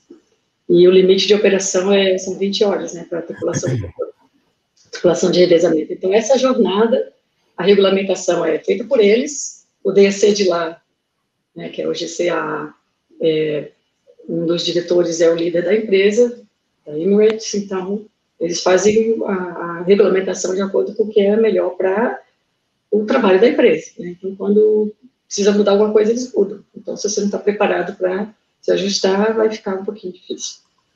E para mulher, eu quando voei, entrei lá, não tinha nenhuma mulher voando, eu fui a primeira mulher a voar lá, piloto, e também fui promovida comandante lá também, 767 também foi um outro desafio. Mas como eu tinha passado por isso na Varig, foi muito bom, porque meio que me preparou para o que eu passei depois, foi ótimo. Então, foram desafios parecidos, muita paciência para deixar o cara se acostumar a voar com a mulher e tal. Ver que você é tão competente quanto qualquer outro, que a gente intelectualmente é igual, não existe diferença alguma. Né? Como é que a minha força está aqui. Parabéns. Verdade. Então, é isso, é ter paciência, todas as mulheres que forem voar no lugar onde ela é minoria, ela tem que ter muita paciência, que os homens estão se adaptando, né, uma questão aí de 100 anos, a gente já avançou bastante, não podia votar, né, não podia votar, não podia fazer faculdade, não podia fazer doutorado, então, 100, né, 100 anos atrás era assim. Então, a gente ainda tá, ainda tem um chão para percorrer, mas já está bem, bem para frente, e a gente quer que as meninas, que a gente vê tantas meninas voando na Azul, na Gol, na Latam, muito mais do que antes, e a gente quer que aumente e que ninguém tenha que passar pelo que a gente passou. Entendeu? Perfeito, perfeito, Kalina. Peter? Ah, eu, só contar uma história rápida e uma pergunta depois, tá? Primeiro, eu trabalhei na British Airways. Eu lembro no começo dos anos 90, a gente tinha pilotas mulheres. Uma, uma, uma primeira oficial, ela chamou no rádio em Guarulhos, tá? Ela fez toda a comunicação. A hora que o avião encosta no gate, tinha uns quatro pilotos de outros aviões. Uma mulher. Eles ouviram na fonia, foram ver uma piloto mulher. Era uma coisa, começo nos anos 90, não tá brincando, a gente olhou assim, onde apareceram esses pilotos aí? Ah, eles ouviram na fonia, né? Eles vieram ver uma mulher, né? Era uma bonita, que parecia uma modelo, assim, né? Então, só para contar essa história. Mas uma coisa interessante, aqui nos Estados Unidos, eu moro nos Estados Unidos, tem o Women in Aviation. Eu já fui duas vezes nesse encontro. Parecia que eu estava no céu mesmo. Tinha muita mulher lá, eu lá no meio dessas que eu estudei no Embry-Riddle University, né? Mas uma coisa interessante é que eu penso, por que tem que ser só aviadora? Por exemplo, muitas comissárias também têm problemas parecidos que vocês têm. Tem muitas admiradoras que trabalham na aviação, é uma gerente, tudo. Então, como você poderia, em vez não só limitar os fãs na, nas aviadoras, mas abrir isso para as fãs que também trabalham na aviação e até admiram vocês, né? Então, só a, gente, a gente abre, é, se você for olhar o nosso site, aviadoras.org.br, na aba Associe-se, a gente tem algumas categorias, né? Tem associadas honorárias, fundadoras, aí tem a Starter, que é a aluna piloto, e uma piloto profissional que está na inativa, né? Não está trabalhando devido às situações, né? Crise, etc e a aviadora associada Premium, que são as que estão profissionalmente na ativa. E tem os colaboradores, os colaboradores independe do, do gênero, então pode ser homem ou mulher, que são entusiastas da aviação, que faz, fazem contato com a gente e a gente convida para eles fazerem parte da associação. Agora, não, não é uma associação só de aviadoras como membros. Todas as meninas é, que, que querem seguir uma carreira na aviação, como comissária, engenheira mecânica, engenheira aeronáutica, é, tudo que tinha ligado com aviação, né, controlador de voo, elas podem ser uma associada starter, todas elas. Entendeu? Então, a gente, eu faço parte do Women in Aviation, uhum. eu faço parte das The 99s, eu faço parte da ISA Plus 21, que é uma organização só de mulheres de aviação comercial, International Society of Women Airline Pilots. Então, desde que eu entrei na Varig, que eu me, me, me associei. E a Women in Aviation é aberta para todas as mulheres de aviação, as 99s é pilotos e a ISA é mais restrita ainda, que é pilotos de linha aérea. Nós somos uma associação de aviadoras que inclui as outras profissionais de aviação e entusiastas, tudo que a gente quer ser inclusiva, é isso o nome. Muito bom, parabéns. Eu estou morando aqui na Geórgia também, estou aqui nos Estados Unidos, pertinho de você, viu? Eu moro, em, eu moro perto de Macon, no, no centro da Geórgia. Você está em Eu dei aula no Middle Georgia College, eu fui seis anos de professor de aviação no Middle Georgia College, 30 minutos de Macon. Ai, Peter, depois você vai me passar todas essas informações da sua experiência aí, que eu quero saber. Sou dono do aeroporto. Ah, a gente passou, Passa os contatos aí. As parcerias, as parcerias. Ô, Kalina, tem alguém, tem alguém que voa com você na Varig, tá aqui, quer, quer, quer dar um alô para você e vai dar um alô para a galera toda aqui. Peraí, vamos lá. Conhece ele? Ah, Karina! É. Eu, eu tô, boa noite a todos, antes de mais nada. Eu fiquei tão feliz de ver a Kalina, porque eu não vejo a Kalina assim, fisicamente é. mais de 20 anos, né, Kalina? É, a minha filha está com 23. Caramba! A Kalina, quando eu voava no 727, o qual agora arrematamos, ela era comissária em 1987, por aí, né, Kalina? Ah, deixa eu ver. 88? Eu, é, eu fiz o curso de comissária em 80, dezembro de 86, e aí eu fiquei, fiquei como comissária até eu passar para copiloto, até 1991, cinco anos. Caramba, que bom saber de ti. Fui chefe de equipe, né? Na época era, a promoção era mais rápida que hoje em dia. E é. então eu tenho um pouquinho de experiência aqui que o pessoal passa lá para até ajudar a turma aí com algumas coisas, né? Até né, reclama do passageiro, já sei o que. Muito bom saber de ti, nunca mais tinha sei, tenho acompanhado é, de uma certa forma a tua trajetória, uma referência feminina na aviação, sem dúvida é, apesar de não foi a primeira no Brasil, acho que mais é, eu me recordo que aquela Carla, lembra? É, a ah, Arlete, é a Arlete, nossa querida Arlete foi a primeira da VASP e a Carla foi logo em seguida, né? Entrou dois anos depois da Arlete. A Carla saiu comandante antes da, da Arlete.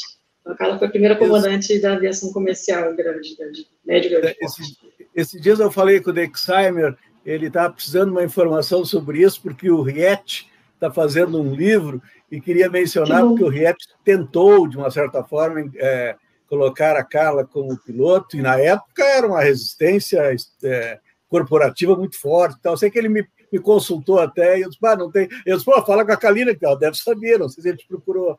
Ah, eu gostaria muito de conversar com ele, tanto o Dex Harmer, um amor de pessoa, como o comandante Ed. Ah, o comandante é. Ed foi o grande divisor de águas, né? Porque quando eu. É. Desculpa te interromper se eu interromper.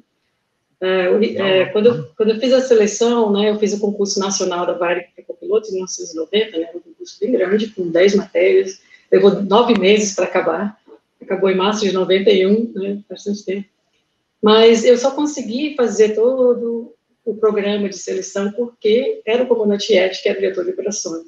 Ele é, exerceu a, a, função dele a partir de 1990, e antes disso, o presidente da Varig antigo que Deus o tenha, né? Todos nós temos que rezar para todas as pessoas que não estão aqui entre nós. Quero bem a todo mundo. Mas, na, em relação a mulheres, ele dizia: só soube o cadáver.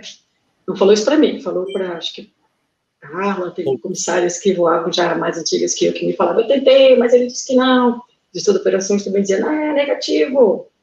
Os motivos eram mais bobos possível, era machismo mesmo, a gente sabe disso. Mas eu, eu eu falo para o pessoal, é, tem uma fórmula que a gente está usando na MAB para promover o pessoal agora que está nesse momento de, de baixa astral, né? O pessoal não sabe o quanto que é importante é, ter foco, determinação, né? Resiliência. E aí a gente usa uma fórmula muito simples. P mais O é igual a S. Preparação mais oportunidade é igual a sucesso. Eu estava prontinha com todas as minhas carteiras quando houve a mudança de diretoria. Então, a partir dali, todas as meninas que fizessem seleção iam ser selecionadas como qualquer outro candidato, nem melhor nem pior, né? E pessoas da minha família que fizeram prova junto comigo que não passaram, ou entraram, eu entrei, quer dizer, não é questão de família, né? Muita gente às vezes mistura também um pouquinho as coisas. Mas é questão de você ter qualificação, você ir bem na seleção e passar em todas as fases. E como tinha o psicotécnico, era um das, dos caminhos ali no meio, muita gente ficava ali. Então, a comandante Carla é um exemplo. Ela tirou a maior nota da prova teórica, dessa prova de 10 matérias, a maior nota. Que ali não tinha como fazer cross-check, né? No, ela não passou pelo psicotécnico, é, porque é, você não tem o perfil. Você, é, o psicotécnico não tem como fazer o cross-check, não tem como né? ter cross-check. O cara disse que não, não tem. É, é, psicólogo, né, avaliação, debrief, isso aí você não tem como falar nada. Então, você fica de mãos atadas. E ela, ela infelizmente, depois de três tentativas, ela foi para a VASP. Então, ela foi a segunda piloto da VASP, foi a primeira comandante 737 no Brasil. E quando eu ingressei, elas já estavam voando, elas foram minha inspiração.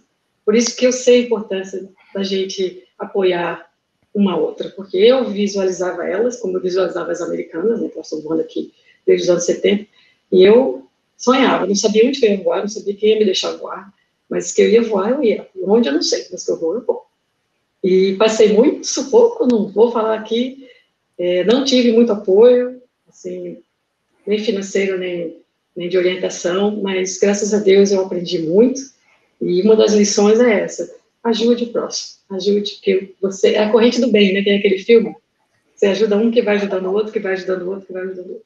A gente quer deixar a MAB aí como uma associação que vai ajudar várias gerações. A gente até trouxe as Narinais para o Brasil no ano 2000, Narinais Brasil, mas com a crise da Varg, todo mundo teve que ir para um lugar, para outro, e acabou que ele meio que foi minguando. Então, em 2017, é que eu retomei a turma, falei, pessoal, do Grupo Aviadores, vamos fazer aquela associação brasileira mesmo? Porque agora, esse ano, com três anos de associação, a gente pode dar entrada no selo OCIP, que é um selo que as associações que são vistoriadas pelo governo, né, uma associação é, idônea, organizada, é, pode prover desconto no imposto de renda das empresas que vão fazer doação, patrocinar. Então, é um, um, uma vantagem para quem quiser fazer doação e patrocinar a associação. Esse selo, né? Então, agora a gente tem como conseguir mais. Desculpa aqui, está tocando o telefone é, a gente tem como crescer mais por, por, por, ser uma entidade brasileira, mas a gente quer trazer as gringas também. Eu sou amiga das, das gringas aqui e falo, olha, se a gente puder ajudar as meninas na, na como é que chama, membership, na, como é que chama, assim, na, na associação delas, né? Uhum. É, Membresia. Caro, né? Membresia. Como? Membresia, eu acho, não sei. afiliação, afiliação, eu acho que é isso. A contribuição, é, elas cobram por é ano. É, e... é muito tempo longe, né, Peter? Nossa, eu fico, eu fico assim, membership. Em português, é, membership, para pagar o membership é. delas, né? É, de associação e... mesmo, né? de, de filiação, filiação. É. Então, eu espero que a gente Mas... possa ajudar nisso também. Uhum. Kalina, é, é, Kalina é, se tu quiser Sim. o contato, pede para o Robert passar para mim o teu contato, porque eu falo frequentemente com o Dexheimer e passo para os dois para o Riet. Eu ia dizer o seguinte, eu estava agora, eu comecei a mostrar e passei o link da, dessa live que eu ia fazer para o Roberto Janquizura, e ele acabou de me passar agora aqui, dizendo, estou vendo a Kalina, que legal! Ah, me passou aqui Fala para ele fazer, mandar um chat aí para gente. Dá um oi para o chat. manda, manda um alô gente muito boa. E o Dex Hauser era o diretor da Ivaé, quando eu fiz a Ivaé.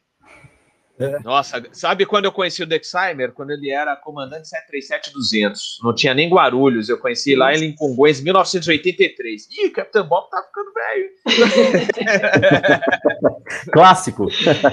Foi um prazer, viu, viu ai, ai. Mas, pessoal, deixa eu só fazer uma apresentação, porque tem muita gente no chat. Mas quem, quem que é esse Oscar Burgel? Então, é Rubens, Os, Ruben Oscar Burgel.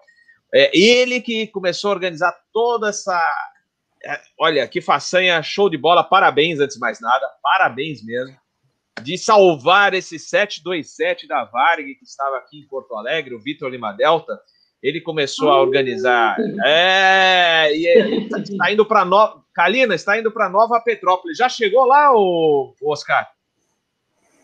Aqui é uma maquete do Vogelar, ele. Vocês conhecem o Vogelar, né? Aquele cara que fazia Sim. maquetes para. Ah, ele ainda está fazendo ou ele está vivo? Poxa. Não, ele está vivo, ah. nós estamos fazendo. Ah. Quando ele Rubem, soube. Oi. Ah, mostra de novo a maquete aí para eu coloquei você na tela inteira. São ó. lindas as maquetes dele. Olha aí. Nossa, eu quero encomendar uma. Pelo menos uma. Olha. Show. Pois então, é, quando ele soube da minha ousadia, ele pediu para a filha, porque ele está já com 88, mas entrar em contato comigo, até porque eu acho que ele não opera uh, WhatsApp e tal, e aí ela me falou e eu não perdi a chance. Ele mora em Novo Hamburgo, ainda aqui na cidade germânica aqui próximo, e eu fui lá, gente, a sala dele é um paraíso. Nossa. É um lugar incrivelmente lindo, tem 174 maquetes desde o Atlântico e aí tem da Emirates, tem da Qatar, tem tal, mas muitas da Varig, de Avro, Irondelli, Bokumoku, é, 27. Olha, mas é, é, uma coisa assim de o cara entra se arrepiar. Aí ele me presenteou com essa, exatamente pela, por, pela tentativa, pela ousadia de salvar o avião. E eu até perguntei para ele, ele queria comprar essa 170 e ele, hum, hum, essa de jeito nenhum mas é, ele não fabrica mais e ninguém deu continuidade, porque ele realmente faz de uma perfeição incrível. É, é uma das linhas que a gente pretende é, vender depois na nossa instituição Varig Vive, é, mas é, vai ser parecida, mas não vai ser as próprias dele, né? Até pensei em levar alguém lá para aprender a técnica, mas é, vou tentar. Semana que vem vou tentar, é que não sobra tempo. Agora que tá, já faz dias que o Robert me pediu para fazer essa, esse apoio aí, mas a correria está muito grande. Você faz ideia do que é. Mas o, o, pois não. O Rubem, já chegou aquele caminhão com a fuselagem ainda não? Não. Ah, é, onde é que ele está? Onde é que ele está? Ele está lá buro... É, a burocracia, não preciso dizer que a burocracia impera né, em terras de Brasil. É, nós carregamos ele sábado passado em três carretas, né, numa fuselagem completa, no outro as duas asas encaixadas opostas, né? Porque a asa tem 18 de comprimento por 6 na raiz, né? Imagina, 6 metros já passa qualquer pista. E na outra carreta, aquelas plataformas, né? A empenagem, com o estabilizador é, horizontal e vertical do 2.7, que não é pouca coisa, né? E estão carregadas, estão lá no pátio onde estava o avião, e essa semana, agora nos, na sexta tardinha, saiu a autorização, mas só permite ser transportado em é, dia útil. Até porque eu acho que a pandemia ainda não estava confirmada, aqui no Rio Grande do Sul está a bandeira preta agora. E ele, se possivelmente quase todos vocês já foram para a Serra aqui, para Gramado Canela, é, lembram que tem duas opções para subir, né? Vai pela por Taquara e aí ali Igrejinha, ou vai pela 116 que é que ele vai, porque eu vou é para Petrópolis, eu vou a Gramado. E a, ainda tivemos um pouco de sorte que não tem pedágio até lá. Então é BR-116 naquela serra sinuosa de curvas. Vai ser um evento interessante, mas vai. tem que tomar cuidado. Nada é tem, tem, que fazer um documentário, hein, Oscar? Isso aí merece um documentário, em filmar todas as etapas e ter um documentário, hein? O transporte do 727. Pois é, a gente até contratou aí um rapaz que vai fazer, aí a, a RBS daqui disse que vai botar um drone lá para. Aí ah, nós é, conversamos lá com. Porque, na realidade, a administração pública da cidade deu o apoio principal, apoio é, de organização, né? financeiro não. É, e aí, lá na chegada, vai ter um batismo tradicional com jato d'água da fuselagem. Vai ter uma bandinha tradicional germânica vai ter vários tripulantes uniformizados, estou tentando reunir aí, e tô, é, vai ter é, o banho e tal, e o desfile pelo centro da cidade. Vocês lembram que no Petrópolis tem aquele labirinto ali na, na, parte principal? Ali vai ser a parada e ali vai ser o banho. Isso vai ser bem interessante. E a Rádio Imperial oh. FM também. Deve participar, né? Oh. Nova Petrópolis. Ô, Bob. Oh, olha, oh, Deixa, Oscar, deixa eu te apresentar, você já falou, talvez vocês já tenham conversado. Sérgio Gonçalves é o criador do portal 727datacenter.net, está escrevendo a enciclopédia do 727. Você, espaço livre para vocês dois aí. É, você apresentou o Rubem para mim, a gente tem mantido contato. É, o, o, no livro vai ter um capítulo especial sobre os 727 preservados e eu quero dedicar é, uma parte especial para o Lima Delta, inclusive. Prazer falar com você agora aqui na, na live, Oscar. O, deixa eu mencionar uma coisa, por curiosidade, nesse fim de semana, então, são dois Boeing 727 nas estradas pelo mundo, porque na Inglaterra teve um rapaz que comprou um também e está na estrada nesse fim de semana. Eu vi. Você viu? Eu vi circulando, é. É, que Só que o dele é 200, ele é o barra 200, né? o nosso é o barra 100. Isso. É, eu, eu não vou barra 200, inclusive. A Kalina também, só vou barra 100 de comissária, né, Kalina? Uhum. Eu acho que na época a VASP só que tinha, não era? Só a VASP Sim. tinha o 200 Depois a Log teve, né? Isso, ah, ah, é depois, isso. a Varig Log teve, aí todo mundo acabou indo atrás com várias opções de 200, mas esse que você tem, na, naquela pintura tradicional do Ícaro que está aí atrás de você, vai ficar sensacional. Exatamente. Sabe que falou aqui atrás, lá atrás da minha sala, eu estou no meu escritório aqui da minha empresa, eu tenho uma locadora de carro próximo, é, lá atrás eu removi os componentes que eu não pretendo reinstalar. Por exemplo, todo o porão eletrônico que está ali atrás, as células de combustível do tanque 2, que eram de borracha ainda no 27, estão ali atrás. FCU, PCU, é, jack screw. Olha, tem coisa ali que vai acabar. Mas e eu pretendo colocar isso no memorial com as devidas claro. restrições. A gente gosta, mas eu não sei se o público gosta, tem uma preocupação, né? As mulheres, em geral, exceto as que têm um pensamento mais técnico, e essa nova geração que a Kalina é, capitaneou desde sempre, é, já não gosto muito de ver muito parafuso e muita coisa assim, que elas ficam meio avessas, né? Então tem que fazer. O, o avião vai para Nova Petrópolis e vai, ter, vai ser feito um mall, né? um open mall ao redor, de 1.500 metros, e vai ter vários operadores de, de, de redes, de restaurante e tal, e também um hotel mais à frente, que seria um hotel de bandeira para apoiar essa estrutura. Então, tenho certeza que provavelmente todo o pessoal da aviação já tem uma sequência boa de, de futuros clientes, né? E aí a gente vai fazer o vai fazer a alguém botou ah. ali, eu gosto de parafuso e projetos de avião. Exato, tem muita mulher que gosta, viu, Oscar? Tem muita mulher que gosta, já mudou muito isso, muita mecânica. Essa moça que falou ali que é a nossa arquiteta urbanista que está fazendo todo o master plan. Assim. É, ela é filha, tu conheceu, Kalina, ela é filha da comissária Maica e o pai dela era o comandante Romualdo. E ela, Nossa, por se apaixonar, é, já veio de uma, de uma história de aviação, e aí quando eu comecei a, assim, dois dias antes do leilão, que eu disse, ó, oh, pessoal, vamos fazer, ela me disse, ó, oh, tô dentro e tem sido imprescindível o apoio. Que lindo. Como é bom, né, a gente fazer contato com as pessoas. Sempre alguém tem uma habilidade, uma profissão, uma, né, uma formação que pode ajudar em alguma, de alguma área, em alguma área que vocês estão precisando, no caso aí, de fazer essa parte de urbanização, arquitetura, etc. Que lindo, que coisa mais linda. Conta com a gente, Não, é... a gente vai, vai divulgar lá na MAB também tudo que você for fazendo, por favor, hein? Eu acho que a gente, os seis que estão aqui nesse momento, é, especificamente tem uma coisa em comum, assim, o Robert com essa, essa página aí do Asa News, o Peter, e aí o que realmente nos motiva é essas pessoas apoiando, né? É a pessoa dizer e tal, porque tem tanta paulada contrária, e tem tanta desmotivação e problema, mas quando tu recebe um tipo de apoio, ou alguém dizer, porra, ainda bem, tem um cara que não é nem da aviação, que fez o depósito na minha conta, pessoa física, é substancial, assim, para vocês terem uma ideia, e eu ligo para ele, liguei e disse, pô, muito obrigado pelo apoio. E ele disse, gente, essas ousadias que tu, tu estás fazendo com a equipe, que estou fazendo com outro grupo, tem que ser incentivado, e para isso acontecer, só tem uma maneira, tem que ter dinheiro para botar gasolina, para ir até lá, para voltar e não voltar. Então, daqui a pouco o cara para, né? Porque já sabe. Oscar, é muito... só, uma coisa, só uma coisa interessante, eu trabalhei na Varig, eu fazia balanceamento. Primeiro ah. avião que eu fiz balanceamento, um 727, Vitor Lima Delta. Olha que surpresa. Eu não sabia que vocês iam estar aqui hoje.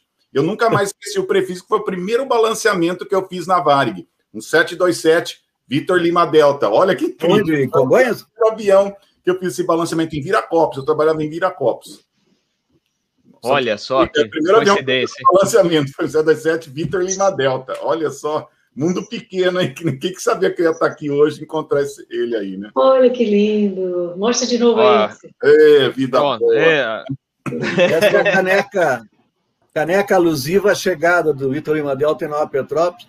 É, vamos fazer várias outras. É, sabe como é, né? Tem que cobrar escanteio e correr para cabecear é um pouco difícil, mas é assim que está acontecendo, né? Porque eu vou, vou contar uma rápida que é exatamente assim. O Lima Delta foi, tinha sido adquirido em leilão por um grupo aqui de Porto Alegre, que é o mesmo grupo que é proprietário do DC3. Né? Sabe que tem o Alpha November Uniform, que está exposto aqui no Boulevard, né?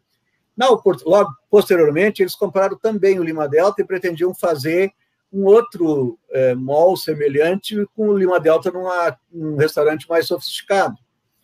E aí, agora, aí, depois de 10 anos, sei lá, eles resolveram desistir da ideia e colocaram em leilão, e a gente arrematou assim, na correria. E ele estava, está agora no mesmo local ainda, mas um terreno completamente sem nada. Quer dizer, nós não tínhamos proteção, era sol, a sorte que a sorte não choveu, mas foi um verão quente, e ainda por cima sem ferramenta. Eu tive que alugar escada, andame, serra, furadeira, comprar broca, tudo, tudo. Escada, sem quebrando galho daqui, usando pneu de calço, sabe? Foi um trabalho de, da equipe de mecânicos incrível ali, é, esforço naquilo que a Kalina falou antes, né? perseverança, acreditar, olha, foi. E agora tem que fazer tudo ao contrário lá, né? Tem que é, remover pintura, tirar a corrosão, que tem muito pouco, é surpreendente como ele está em ótimo estado. Eu costumo dizer, é um Santana 2.0 com o único dono, né? Então, assim, tem lá a sua restrição, mas está bem.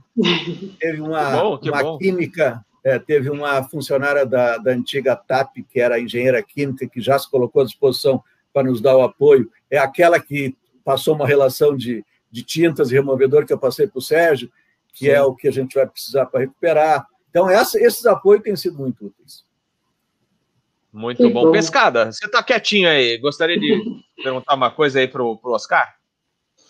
Que bacana, cara. Eu não, eu não, tava, eu não sabia. A minha a família da, da minha esposa é de Caxias do Sul. Então a gente é, passa é muito. É caminho, né, Oscar? É, é caminho para e, É e no través, dá para. É no través. Então vocês, a, a ideia de vocês, vocês vão fazer, é, vocês vão colocá-lo em Nova Petrópolis e ali vão construir um shopping. É isso que você estava falando? Queria saber mais como que é. é. Quando a gente arrematou, na mesma hora que eu terminei, de, é foi um leilão online. Depois que deu certo, eu pensei e agora, meu Deus. 1.500 metros quadrados, né? 36 metros de ponta a ponta de asa, botar onde isso, botar como, e aí começou tive um grande apoio que aliviou assim a preocupação inicial, que foi o Aeroclube de Eldorado do Sul, que era o antigo Aeroclube é, de São Leopoldo, né, nos primórdios, lá quando eu fiz PP. E ele disse, Oscar, sejam bem-vindos com o avião, a área está disponível, coloque aqui provisório ou eternamente. Eu disse, bom, já tinha um porto seguro. Começamos a procurar porque tinha uma preocupação, não adianta botar um local que não tem visitação e depois não sobrevive. Né? Daqui a pouco o avião está é, enferrujado, empobrecido, coisa do tipo. Aí começamos a procurar a Serra Gaúcha, e aí teve até alguns aviadores que têm um condomínio aeronáutico aqui em Águas Claras, que ofereceram. Então, aí quando subimos a serra e começamos tentando. Ah, tem um amigo que tá, o cara é amigo do vereador, né? aquelas indicações do tipo. E aí a, a, a Canela foi receptiva, mas ofereceu a área dentro do aeródromo. É, e aí depois teve é, iniciativa privada que colocaram uma área lá perto da Cascata Caracol, uma participação, até que uma comissária que faz parte da. Bom, criamos logo em seguida uma parte para ter uma composição jurídica, né? um CNPJ, criamos uma associação é, e criamos uma empresa para poder assinar coisas que são rentáveis, porque a associação tem restrições em relação a isso é, convoquei alguns amigos que sabia que estavam interessados e tal, tal, constituímos a diretoria e tal, tal. Bom, resumindo, chegamos a Nova Petrópolis em dezembro e nós, com apenas dois meses, tínhamos que tirar o avião do local onde estava, senão começar a, a gerar multas e tal, tal, tal. Lá em Nova Petrópolis, o prefeito queria assumir, tem uma visão bastante interessante. Nova Petrópolis, que tu conhece por passar para Caxias, ela está do lado do maior polo turístico, um dos maiores polos turísticos do Brasil, que é Gramado, né? E, ao mesmo tempo, ela não tem essa expressão de conhecimento porque ela não, nunca fez essa ousadia de alguma coisa. E o prefeito disse, vamos tentar, é, através dessa desse avião, fazer a atração principal. Vai ser o, o chamariz de um Vamos fazer uma mudança de paradigma. Eu disse, é por aí, eu tenho um avião, vocês fazem o resto. E aí ele reuniu empresários locais e apresentou a proposta. Assim, isso em 24 horas, né? escorreria o tempo inteiro. E os empresários olharam, tinham terras, tem bastante terras, esse grupo que vai apoiar, e disse, ó, oh, nós temos uma terra aqui nas margens da RS 235, que é aquele da Nova Petrópolis a Gramado, e fomos lá olhar, arquiteto apoiou junto, é, inicialmente era uma que não era tão adequada, aí fomos para uma segunda, e aí, resumindo, fizemos um memorando de entendimentos, onde né, eu prometo, eu prometo, eu prometo, mas sem nenhuma, nenhuma dúvida em relação à idoneidade, porque são pessoas bastante conhecidas e com um suporte financeiro adequado. E só que nós iremos levar agora, possivelmente na terça-feira, estou é, falando terça, de repente vai trancar mas iremos levar esta semana, que tem que ser em dia útil, para um terreno próximo do local definitivo. O local definitivo é um morro na frente de um vale, um lugar belíssimo, assim, à vista. Tu enxerga Caxias do Sul, lá de onde tu vai estar o avião. Da semana Caramba, depois, avião apontado aqui na proa norte, vai ficar alguma coisa muito legal. legal. É, e aí vai inicialmente num terreno mais embaixo, que é 200 metros dali, eles fizeram o piso e aí vão erguer um pavilhão depois que nós chegarmos, porque não tem como fazer o pavilhão agora, que você não entra o avião, né? que tem que botar os guindastes para suspendê-lo. Quando nós encaixarmos ele dentro desse, desse piso, eles vão erguer o pavilhão em cima, e aí eu tenho lá sete meses de restauração parcial para depois dali levar para o definitivo ainda desmontado, porque é lombo acima, e um aclive bem acentuado. Lá em cima, sim, vai ser alguma coisa bem. Acho que vai ser muito bom, tenho a impressão. Oscar, e, é, e a cidade de Nova Petrópolis, só para ver se o paulista aqui não está se confundindo, é aquela que tem aquele é, labirinto de, de. Labirinto. O é. labirinto, né? Labirinto. Ah, ali é que vai ser o, ali que vai ser o batismo do avião ali. Depois do labirinto, o caminhão de bombeiro ali. Ali vai ser o. e a bandinha. Bandinha, todo mundo de, com traje típico germano e pom, pom, pom, pom, pom, pom. Tanta gente apaixonada pela Varig tem que fazer mesmo. Oscar, eu moro, eu moro em Tupandi, então a gente, a família de vez em quando gosta de almoçar em Nova Petrópolis. A gente raramente estica até Gramado, mas Nova Petrópolis é a cidade que a gente mais é, visita mesmo para almoçar aí nessa área. Então, a gente vai conseguir visitar bastante o 727. E, e já tem previsão? Tem uma previsão, mais ou menos, ó, agora já está liberado para o público visitar. Já tem isso ou ainda não? Liberado para visitar o avião? É, não, para. Quando é que vai estar tá tudo pronto aí, com o avião é, já estacionado, com ele pois já é. revisado? É. É isso que eu ia dizer. Nós, nós, apaixonados por avião, sabemos que avião é muito bonito montado, né? Porque avião desmontado, vou te contar, meio que choca, assim. Né? É, eu tenho a impressão de que eu tenho receio de mostrar ele do jeito que está, então acho que fazer um tapume e fazer todo ele, né, é, e aí tirar o tapume vai ser um sucesso, porque senão agora tu vai acostumando, vai olhando, dá, não, mas tá. tem fotos que eu botei aí no meu Facebook e eu quando olho penso, meu Deus do céu, meu Deus, como tá feio esse avião, porque tem, né, as entranhas e tal, e componente removido, e tubo escorrendo, e é, mas eu acho que é por aí, é fechar. Alguém me disse aí, não, quem sabe deixa é, exposto para o pessoal ir lá assistir a montagem, mas eu acho que não é legal. Tenho a impressão de que não. Então, a é, obra, é, a obra toda é 36 meses, que é o prazo de construção. Hum. Uhum. Eu acredito, a nossa a nosso apronto avião vai ser antes, mas eu tenho que andar meio em paralelo, porque não ficar com ele pronto não tem para onde levar. Então tem que uhum. tentar, uhum. vou tentar conversar essa semana com a empresa que vai tocar o negócio, para a gente fazer o piso aonde vai ser a montagem, para que a gente possa, em oito meses, levar ele para lá, e aí sim. E aí depois, é, lá deixa fechado, e eles vão construindo ao redor o, a, a rede de restaurante, gastronomia, hotel, e nós vamos ter uma loja que vai ser a loja Varig Vive, que é o nome da nossa instituição, que vai fazer a venda das coisas. Vai oh, ser. Nós vamos fazer, nós pedimos o, o, o acervo do Museu Varig, que atualmente tem um fiel depositário que tem o. E aí, tão logo a gente obteve o CNPJ e a instituição, eu fiz um pedido oficial e foi aceito, essa é a parte boa. O que contém o conteúdo do Museu Varig, nós vamos expor no, no memorial também, além das partes. Ali tem toda a história da aviação, além de documentos, tem link trainer, tem maquete daquela de dois metros de comprimento, tem, sabe? Tem muita coisa. Hélice, motor, motor em corte, motores de toda a frota é, Constellation. Não sei se não sei se os donos da área vão deixar usar tudo que querem, porque sabe como é? Quem bota dinheiro quer vender, né? Não quer, não quer esse saudosismo nosso. Que coisa boa. É verdade. O Jean viu, Bob? Eu estou vendo aqui, um abraço para Jean Kizura, uhum. César Prates, Carol, Denise, toda essa turma. Ele falou aqui, é, Bujal, fala do museu e do memorial do parque. É, o César Prates está na escuta, tu falou? Eu não, não é aqui, olha. É, sim, ah, o César ele... Tem, tem apoiado direto em todos, de todos os formatos, assim, tá? É um forte, um forte apoiador, e vai, Paulo Bastos, é, tem uns que estão sempre lá, aparecem, vão, e, e fizeram aportes financeiros importantes, porque a, pagamento da mão de obra dos técnicos desde 23 de outubro, nós compramos, o leilão foi exatamente o dia do vereador ainda, para nos contemplar, e e esses três técnicos que estavam lá trabalhando, já foram outros, mas pegaram Covid, aí sabe como é? Aquelas confusões naturais, mas foram suportados por esse dinheiro também, além do dinheiro da aquisição, essa manutenção, olha, tem sido muito importante.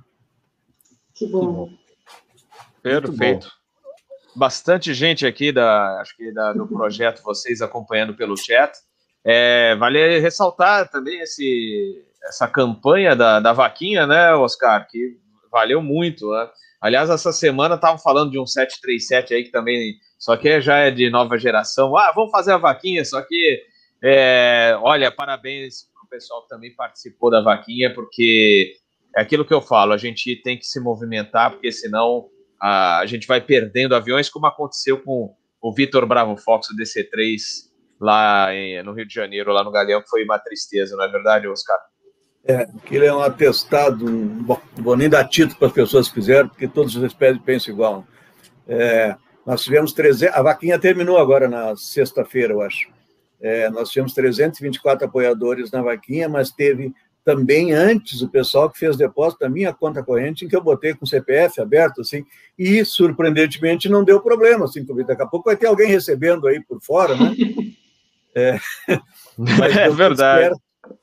É, no dia do leilão foi uma situação engraçada, porque logo que eu coloquei, ainda não tinha. É, na hora que eu dei o, o lance final, não tinha o dinheiro, né? E eu pensei, bah, eu tenho tanto aqui no Ananá. Eu tinha uma caminhonete que eu tinha recém-comprado, vou passar num, num lojista aqui da Ipiranga e queimo ela amanhã, porque eu tenho, agora não tem mais arremetida, né? Estou configurando, estou montando motor com o trem embaixo, não tem outra opção. boa, boa. Ai, olha, abraço, um abraço aqui para o Linhares, grande Linhares, acompanhando aqui a live. Dou um abraço aqui para o Pescada e para o Captain Bob. Valeu, Linhares, grande abraço para você. Uh, turma, olha, a gente já está estourando o nosso horário aqui, mas é, o papo está muito bom. É, eu acho que todos concordam. É, eu queria saber de vocês aqui, dos nossos convidados regulares, se vocês gostariam de fazer mais uma pergunta para essa dupla dinâmica que está aqui conosco hoje. Bom, eu, eu, vou fazer uma pergunta que eu tenho interesse aí na questão do, do 727. Internamente, Rubem, como é que ele vai ser? Pois então, nós temos um compromisso com os empresários lá no Petrópolis de entregá-lo montado, pintado nas cores clássicas, somente a parte externa. A parte hum. interna, ele estava configurado é, cargueiro desde 89. Sim. É, então ele tem aquele piso bom ainda de roletes e tal, tal. Já me até já ligaram, aí tem pessoas querendo comprar aí desses aeroportos aí. Opa, né? Talvez não venha a ter a utilidade para a gente. A nossa arquiteta disse, ah, mas quem sabe deixa um pedaço para mostrar como é que é um piso de avião cargueiro, né? E tal. é, é, é, interessante, mas é, a gente pensa de uma forma e tem pessoas que pensam de outra e de melhor até, porque consegue ver aquilo que todo mundo já viu, que é um piso de cargueiro, que não agrada muito, mas tem pessoas que nunca viu, né? E talvez seja interessante. É, tem um outro grupo, dois grupos até, que são especializados em tecnologia, querem fazer um cockpit interativo, aproveitar pedestal e tal, mudar, e aí tu entra lá, e aí tu né, acelera e tem lá uma criação, já está pronto, né? Que seria um CPT, é, e hoje é relativamente fácil, porque a cabine foi saqueada muita coisa. Tem uma lista que está faltando. Aquelas joias de é, garrafa de extinção, garrafa de alarme de fogo, a, a joia de fogo no motor, aquelas coisas que são fáceis de remover, ainda mais naquela aviação que era só puxar, né? Era ah, muita coisa, muita coisa. Painéis completos, painel de pressurização. Então, eu fiz uma lista aqui e um colega nosso fez um contato com uma pessoa que ainda tem 727, no Brasil tem algumas empresas que têm, na possibilidade de eles terem excesso lá, e aí ceder e tal.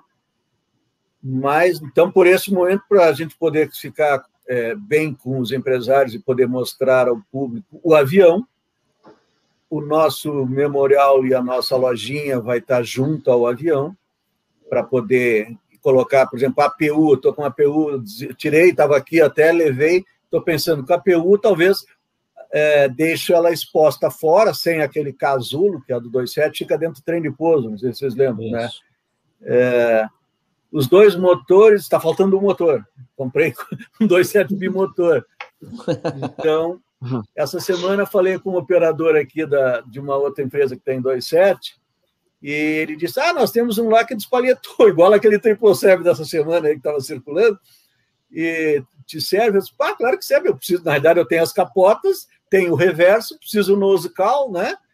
E aí eu vou deixar os, um deles que está em ótimo estado, completo, com CSD, com FCU e tal, vou fazer uma exposição no solo, né? Com suporte e tal, porque isso é uma coisa interessante.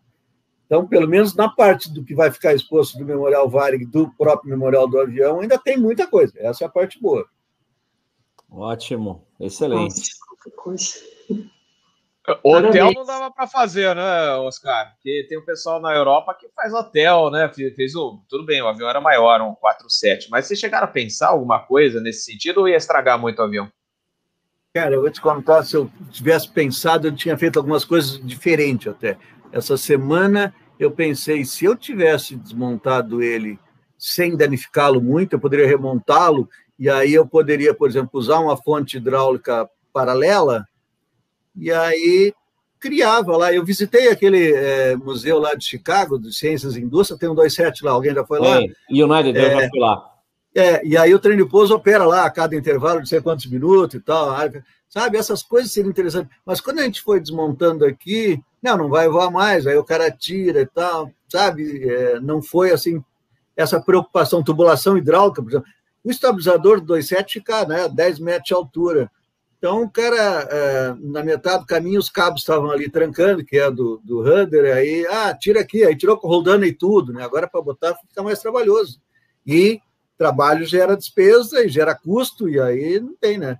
Os empresários não têm o amor que a gente tem nessa coisa. Eles querem um avião bom, bonito, que chame gente para comer um sorvete do McDonald's, comer um, um pasta chuta, essas redes que espero que estejam lá, né? Com certeza. É verdade. O Richard, nosso grande amigo aqui do canal, perguntando se a Boeing está sabendo desse projeto, se já é, ofereceu ajuda, alguma coisa. Pois é, na, logo que nos primeiros, como diziam os antigões da VARC, era que nem a aviação internacional, era longos períodos de monotonia extremados por curtos períodos de pavor, né, Kalina? Exatamente isso. Até hoje é a mesma coisa. Tudo é... automático, tudo bonitinho, vai pousar, tempo ruim, aquela coisa. Aquela Olha, então pergunta. É, pois, aquela canárcia é boa, hein?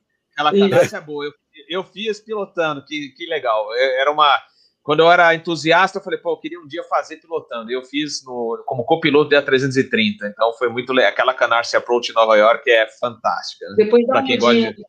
parênteses, aproximação em hum. Seychelles também é muito bonito. É, aproxima para o morro e faz a curva em cima, assim, no último minuto, com um paredão na sua frente para a esquerda. Ah. Lindo. Onde é?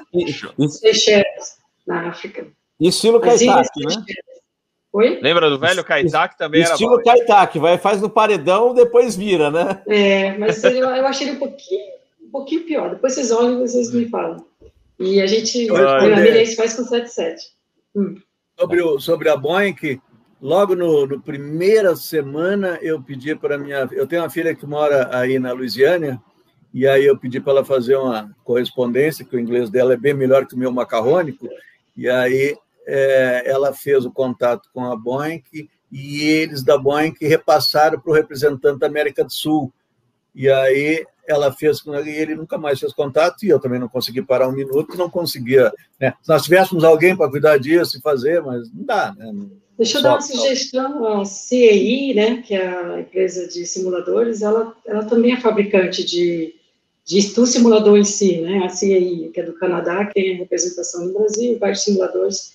Eu acho que valeria a pena conversar com eles, porque se eles fazem um simulador de, um, de uma aeronave, não sei, 7, mas se eles têm condições de fazer os simuladores, talvez eles tenham como fazer essa, esse mock-up aí para vocês ajudar, não sei, uma sugestão. Qual é a empresa? A CEI, a, a CAI, né? O pessoal chama de CAI. Ah, CAI, sim. Lá de Guarulhos tem. Então, é canadense, né? E eles começaram como uma fabricante, né? Então, eles até hoje ainda fazem simuladores, eles montam. Não são só treinamentos, eles são fábricas também. Então, de repente, é. tem como você ver que, como é só a cabine, essa parte da cabine, para você re, restaurar, quando você falou que você, muita coisa foi saqueada, né? Talvez eles possam ajudar. Kalina, tu sabe que quando a gente, enquanto a gente voa, a gente está num mundo é, especial, né? em vários aspectos, né? Em vários aspectos, mas principalmente neste de network, de visão e de estar e de pernoite e gente, passageiro e conversa, é extremamente rico. Quando tu vira um terráqueo, e é o que eu sou, gente, o mundo fica muito pequeno é, e eu até tento, assim, de uma certa forma, aqui na minha locadora, eu tento trazer, o pessoal vai poder, vira um DO, assim, virou, é, agora não mais que né, a nossa província de São Pedro também está devagar, né, Porto Alegre está é, mais restrito. Então o pessoal passava aqui e eu até gostava de me atualizar, assim, de perguntar disso, daquilo e tal. É, normalmente eu tive colegas aqui que eu perguntei, Cátia, como é que é a indicação de formação de gelo aí do avião tal? Aí, porque no 27 DC10, o cara pegava a, a, lanterna e olhava o limitador de para-brisa, né? o parafuso. Se o parafuso estava, tá na hora de ligar o, anti, o anti E aí o cara, pô, tá me checando? Você é pergunta de cheque. Não, não, calma. é, só quero saber o que, que mudou, o que tem de mais moderno, né? porque já deve ter avião que entra sozinho, já liga, né? Eu sou do tempo tinha que ligar a ignição quando entrava informação meteorológica, senão o motor apagava. Hoje faz, exceto elétrico, não tinha. Mas é, essa dificuldade, tu falou da CAI, me lembrei agora, é verdade, sabe? A, gente tem que começar a pensar em abrir, mas é que agora tá, né? Mas anotei, acho que é ótimo, é por aí mesmo. Tem que começar, porque assim que a gente conseguiu Nova Petrópolis, foi exatamente por indicação de alguém que entrou em contato com o prefeito, e o prefeito não sabia, agora vocês sabendo, cada um talvez tenha uma contribuição para dizer que a nossa intenção é fazer um Vitor Lima Delta mais bonito, mais interessante possível, e preservando a Varig, né? Eu tive proposta de vender o Lima Delta, quando logo nós rematamos, de um grupo que queria colocar aqui numa certa cidade, mas eles não queriam. Eu disse, tá, até aceitamos desde que a gente possa cuidar, nós sermos o curador e aí manter o formato, as cores. Não, não, quero pintar da minha. Quer dizer, ia lá, patrocínio da, da outra empresa qualquer, ele, ele pintaria. disse, não, então não tem preço. Não, mas olha, ofereceu na época, nós pagamos 85, ofereceram 500 mil. Sabe quando tu pensa, caramba, né? Quem sabe? Pá, não, não, não, não. Aí o cara, não, então esquece, não liga mais, não me liga para não cair na tentação. ah, é. Pessoal, é, nossa, é, papo está muito legal. É, eu não vou poder esticar muito além do nosso horário. Só fazer a última pergunta aqui que mandaram aqui no chat para o Oscar. Oscar, você tem ideia é, qual o custo total desse deslocamento? O que vocês já gastaram? O que vocês vão vão gastar nesse, nesse 727? Já gastamos é, entre a compra a, já gastamos uns 180 mil. Acho que vamos gastar para recuperar uns 500 mil.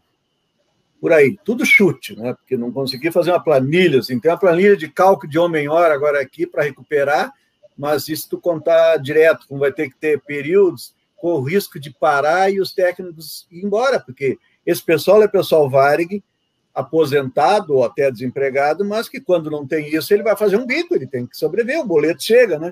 Então, isso está me preocupando, assim, e vão ter que estar fora da base, né, numa cidade fora, onde tem que ter alojamento, refeição, tem que criar toda uma estrutura para a segunda, para a sexta voltar. Então, mas vai dar certo, já deu certo, né? Agora é só detalhes, é questão de horas. Tinha um amigo, quando eu fiz o Ground School do DC10, DC10 é um clássico difícil, né? E ele dizia: Não, eu vou aprender, eu vou aprender, é questão de horas, mil horas, duas mil horas, eu vou aprender.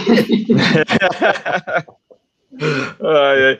Perfeito. Pessoal, em nome do canal Asa, do, dos nossos convidados e também de todo, todo o pessoal que está acompanhando pelo chat e também os que poderão acompanhar depois a, a versão gravada aqui do nosso episódio, inclusive em podcast, eu agradeço a presença de vocês dois aqui no episódio de hoje do Asa News, o Oscar e da Kalina. Show de bola. É como Fantástico. eu falei aqui, é, se a gente for papear, acho que a gente vai até meia-noite. Né? Então não tem jeito. Então, ó, o pessoal já pediu, Fa, faça outra live. A gente vai fazer uma outra live, um cafezinho, ó, cafezinho aqui do canal Asa.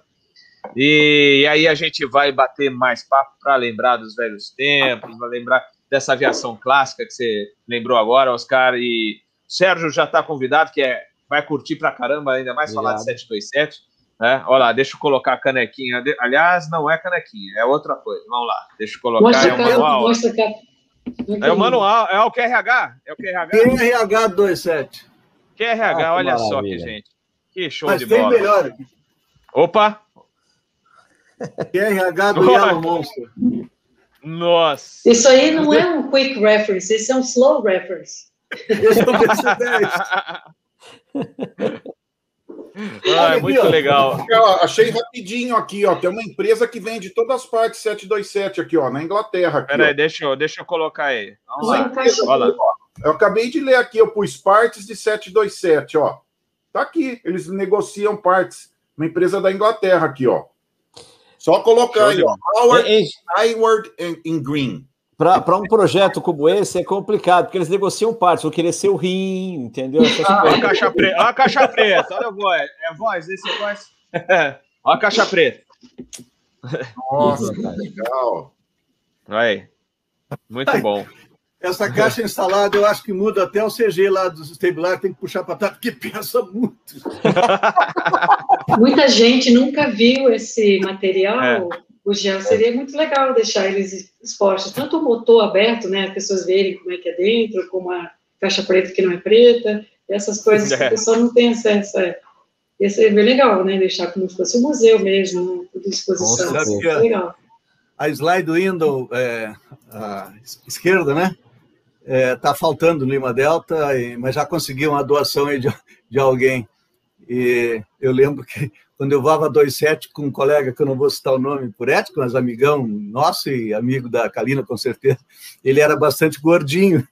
Então, quando nós fazíamos o briefing, é, atenção para o briefing, em caso de rejeitar com break, power off tal, tal, tal, e aí, tá, se tiver que evacuar, eu vou sair aqui pela janela, eu disse, vamos combinar uma coisa, deixa eu sair primeiro, porque se tu vai trancar, tu vai trancar essa janela, vai passar. E ele dizia, pô, cara, quem sabe eu desço e caio, aí tu pula em cima, eu sou fofinho. É uma opção. Ai, ai. É. Muito, muito bom, pessoal. Olha, muito obrigado, Oscar. Olha, já estão convocados, Oscar, Kalina. É, inclusive, eu tô, já estou fazendo a seleção da turma para um bom cafezinho para a gente bater papo e rir bastante e também lembrar desses bons tempos de aviação clássica, do 727 tem até uma comissária aqui que vou, que depois vai aparecer aqui com vocês, que vou back one eleven. Então, vocês imaginam oh. que tem de história, né? E é. é, vou, inclusive vou 47 também. Então, é, muita história aí, a gente vai marcar esse cafezinho para vocês e aí vocês vão curtir bastante. Oscar, gente, Karina, muito obrigado. Pode falar, Oscar. A gente está pensando em é, todo o aniversário da Varga a partir de, deste ano já vai ser em Nova Petrópolis, vai ser sempre uma grande festa. Vamos tentar convidar todos os variganos, vai ter os... agora não vai ter ainda, mas o cara já faz um passeio pela serra, né?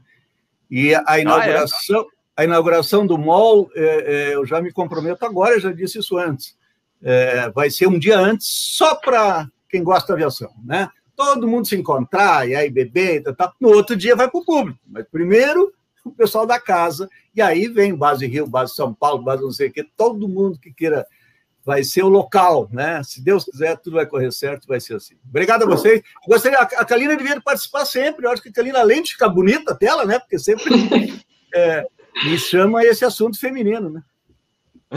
não, ela Obrigada já está convocada, viu, Kalina, para essa live aí que eu já estou programando, tá? Oscar e você já estão os dois convocados, e aí a gente vai marcar aqui no, no canal Asa com antecedência para a galera se, se programar para assistir é, ao vivo. Oscar, obrigado, hein? Kalina, boa noite para vocês. É, é, boa noite, Oscar, e muito obrigado mais uma vez em nome de todos aqui no canal Asa. Abraço. Obrigado, gente. Um abraço. Um abraço, gente. Não, valeu, valeu. Bom, vamos lá. É... Pessoal, já estourando a hora aqui, mas foi super legal esse bate-papo. Muito obrigado aí pela participação do pessoal que está no chat.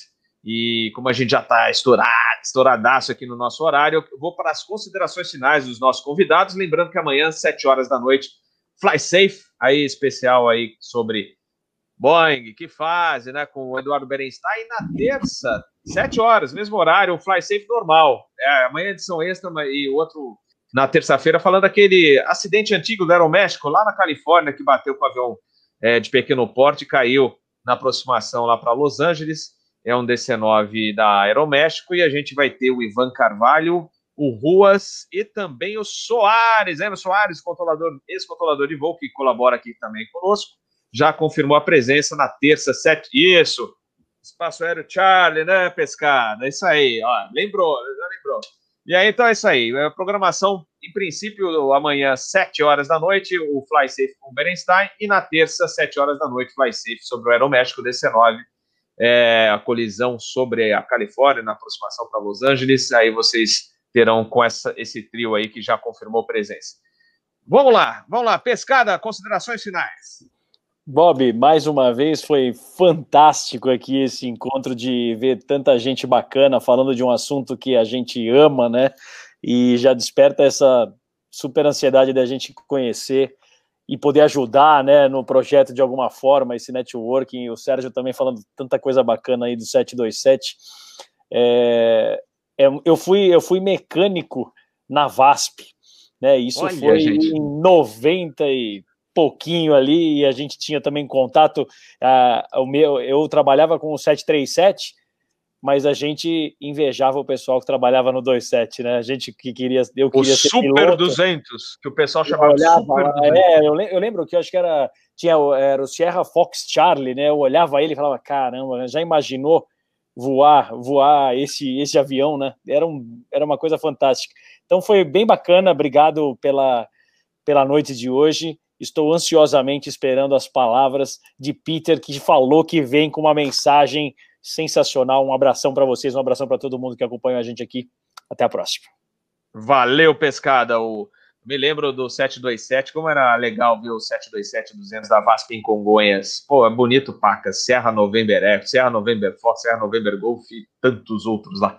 Show, como era bonito. Aquela aviação era interessante. Depois o A300 lá, é um rei de Congonhas, era um rei de Congonhas, A300 da Cruzeiro, lindíssimo. Depois veio o Varg, VASP, 767, gente, Congonhas 767 da Transbrasil, à noite, lá no terraço, vinha taxando a 300, depois vinha 67, 27, tá... coisa linda, Eletra, bom, não vou esticar aqui, porque agora vamos encerrar, porque senão vou longe. Sérgio Gonçalves. Bom, eu vou ser rápido pelo, pelo horário, mas foi uma live assim inusitada, né? Ela foi normal até um certo ponto, depois ela se tornou assim brilhante, porque a Kalina com, com com a experiência, com as histórias, e depois o Rubens sobre o Lima Delta, é um negócio fantástico. Foi uma, uma noite fantástica, é um prazer participar aqui, espero voltar mais vezes, muito legal, Pescada, é um prazer em conhecê-lo. E, Peter, um prazer em revê-lo. Vamos ouvir a mensagem do mestre Peter Beyond. Show, Sérgio. Muito obrigado. Um abraço, Osni, que está acompanhando aí. Realmente o 727-200 era lindo lá em Congonhas. E o último que eu vi, sabe qual era? Da Fly, fazendo um voo é, fretado lá, decolando da 17. Eu falei, putz, vai decolar e decolou, mas assim, bem no finalzinho. Lembra aquela história do Soares? Acho que era falando de um Aerolíneas? Parecido. Não era só Aerolíneas, não. Lloyd Hélio Boliviano, eu ficava esperando ele na Rubem Berta ali, porque. ai, ai. Mas vamos que vamos, vamos que vamos. Peter Biondi, finalmente sua mensagem para encerrar aqui a, o nosso Asa News, a mensagem tão esperada. Eu não sabia que a Kalina é minha vizinha aqui, ó. Depois você passa o contato aqui. Ela mora pertinho aqui. Eu não sabia, não. Mas foi engraçado que ela mencionou uma coisa. Eu falei, pô, será que ela sabe da minha mensagem? Ela mencionou a bolsa de estudo. Eu falei, pô, será que ela sabe? Já aconteceu outras pessoas. Então, minha mensagem de hoje, né? Tem uma frase que a gente fala que ela é meio errada, eu acho, no meu ponto de vista, que é: ah, não dá um peixe, ensina a pescar, né? O problema com essa história é que muita gente não tem a vara de pesca, ou não sabe fazer a vara de pesca, né? Então tem esse ponto no meio disso, né, que você fala. Então vou só contar uma história. Uh, quando eu tinha 15 anos, comecei a tocar bateria, tocava na igreja, tudo, e tinha um menininho lá de uns 12, 13 anos, sempre ficava olhando tudo.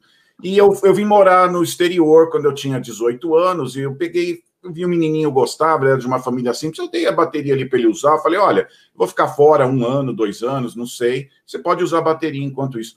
Quando eu voltei, eu fui atrás da bateria, ele tinha vendido. Porque ele começou a aprender e ele precisava de aula.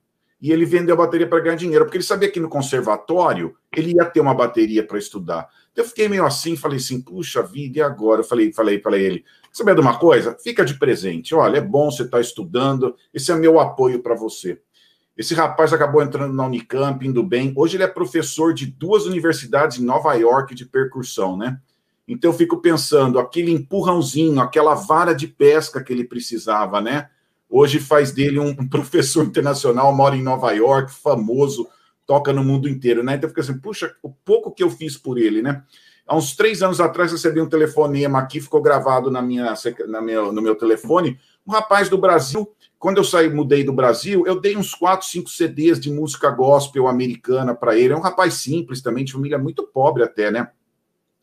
É uma mensagem dele, estava aqui nos Estados Unidos dando concertos.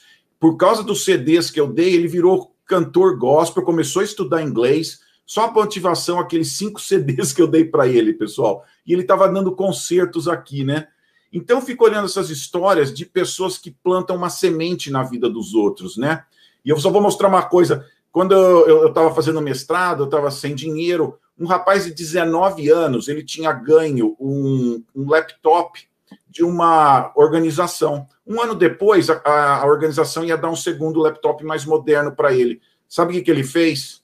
Ele me deu o laptop antigo, até hoje eu tenho. Me ajudou tanto, eu precisava muito. O rapaz de 19 anos me deu um laptop só porque ele tinha ganho de graça. Ele tinha ganho de graça, de, de, ele me deu de presente um laptop. Então, minha mensagem de hoje, a que a Alina falou de bolsa de estudo, é exatamente isso. Plante uma semente na vida de alguém, né? Pode ser uma coisa financeira no momento importante, pode ser um encorajamento, né? O cara quer ser piloto, você sabe com quem falar, apresenta as pessoas certas, né? Pode ser uma conexão, apresentar a pessoa certa. Eu apresentei um cara, eu não sabia. Eu apresentei a esposa de um cara, fiquei sabendo esse ano. Ele falou: oh, você não sabe, mas foi você que me apresentou minha esposa, né?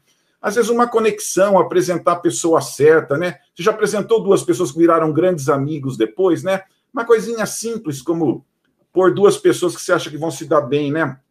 Ensinar uma habilidade, né? Você sabe um pouquinho de inglês, sabe um pouquinho de aviação, poucas coisas assim que a gente sabe, às vezes que acha que é pouco, é muita coisa para a vida dos outros, né?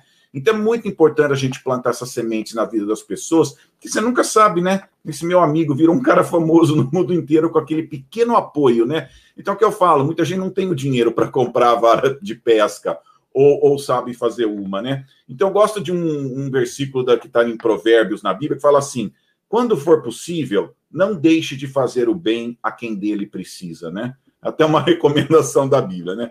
Então, se os seus sonhos já se realizaram, hoje seja uma ajuda para o sonho das outras pessoas, sabe? seja um apoio para outra. As pequenas coisas vocês não sabem, são muito para muita gente, né? Então, essa é a minha mensagem de hoje. Hoje, ajude os outros a realizar o sonho deles. Plante uma semente de vontade, de, de bondade na vida de uma outra pessoa, porque eu sei que alguém também, também já fez para sua vida. Então, hoje, seja essa pessoa de bondade para os outros. Muito obrigado aqui, Pescada, Sérgio Robert, sensacional. Vou ter que assistir esse programa mais umas três vezes essa semana aqui. Eu gosto muito de assistir depois. Então, Deus abençoe todo mundo do chat, meus amigões aqui do chat, pessoal do chat também. Seja uma, uma planta e uma semente de bondade para uma outra pessoa aí. Muito obrigado. A aí. corrente do bem, a corrente do bem. Isso aí. É, isso aí. Muito boa mensagem, Peter. É, perfeito. É, não, não tem como, não teria como ser uma mensagem mais bonita assim é, para encerrar esse episódio. Foi tão legal esse bate-papo nosso de hoje. Né? Muito obrigado mesmo. A gente depois combina aí para a semana é, o Asa News. Como o Captain Bob está voltando para a escala, aí precisa coordenar direitinho. Mas em princípio, segunda e terça é, temos o Fly Safe. Depois a gente confirma os outros episódios. Aquele cafezinho que eu mencionei agora há pouco vai sair. Aí eu confirmo com vocês também, tá? Não esqueçam de nos visitar no Instagram, o Captain Bob também está no Twitter, no LinkedIn. E que mais que a gente ia falar? Ah, não esqueço também do nosso querido João Emanuel, né, que está precisando da nossa ajuda. Já chegou lá, lá, ajuda lá, chegou a 9 milhões de reais. Ele está precisando de um remédio, todo o tratamento, 12 milhões. Cara a beça. Não esqueçam de fazer as doações, que a gente está louco para ver esse menino crescer e chegar no cockpit e voar conosco lá. Tá bom, pessoal? Muito boa noite, obrigado, boa semana a todos. É, obrigado, meus queridos convidados de hoje, Peter, Pescada e Sérgio, e também aos nossos amigos do chat. E não esqueçam depois de compartilhar o vídeo e deixar os seus comentários. Como eu mencionei na semana passada, é, faz tempo que eu não respondo os comentários, mas acho que nessa semana vou ter dia de sobreaviso tal. Eu vou conseguir colocar isso em dia, vou, vou responder todos os comentários que vocês têm mandado nos episódios, tá bom? Muito obrigado, boa noite e a gente se vê amanhã, sete horas, hein? Até lá, hein? Valeu, tchau, tchau.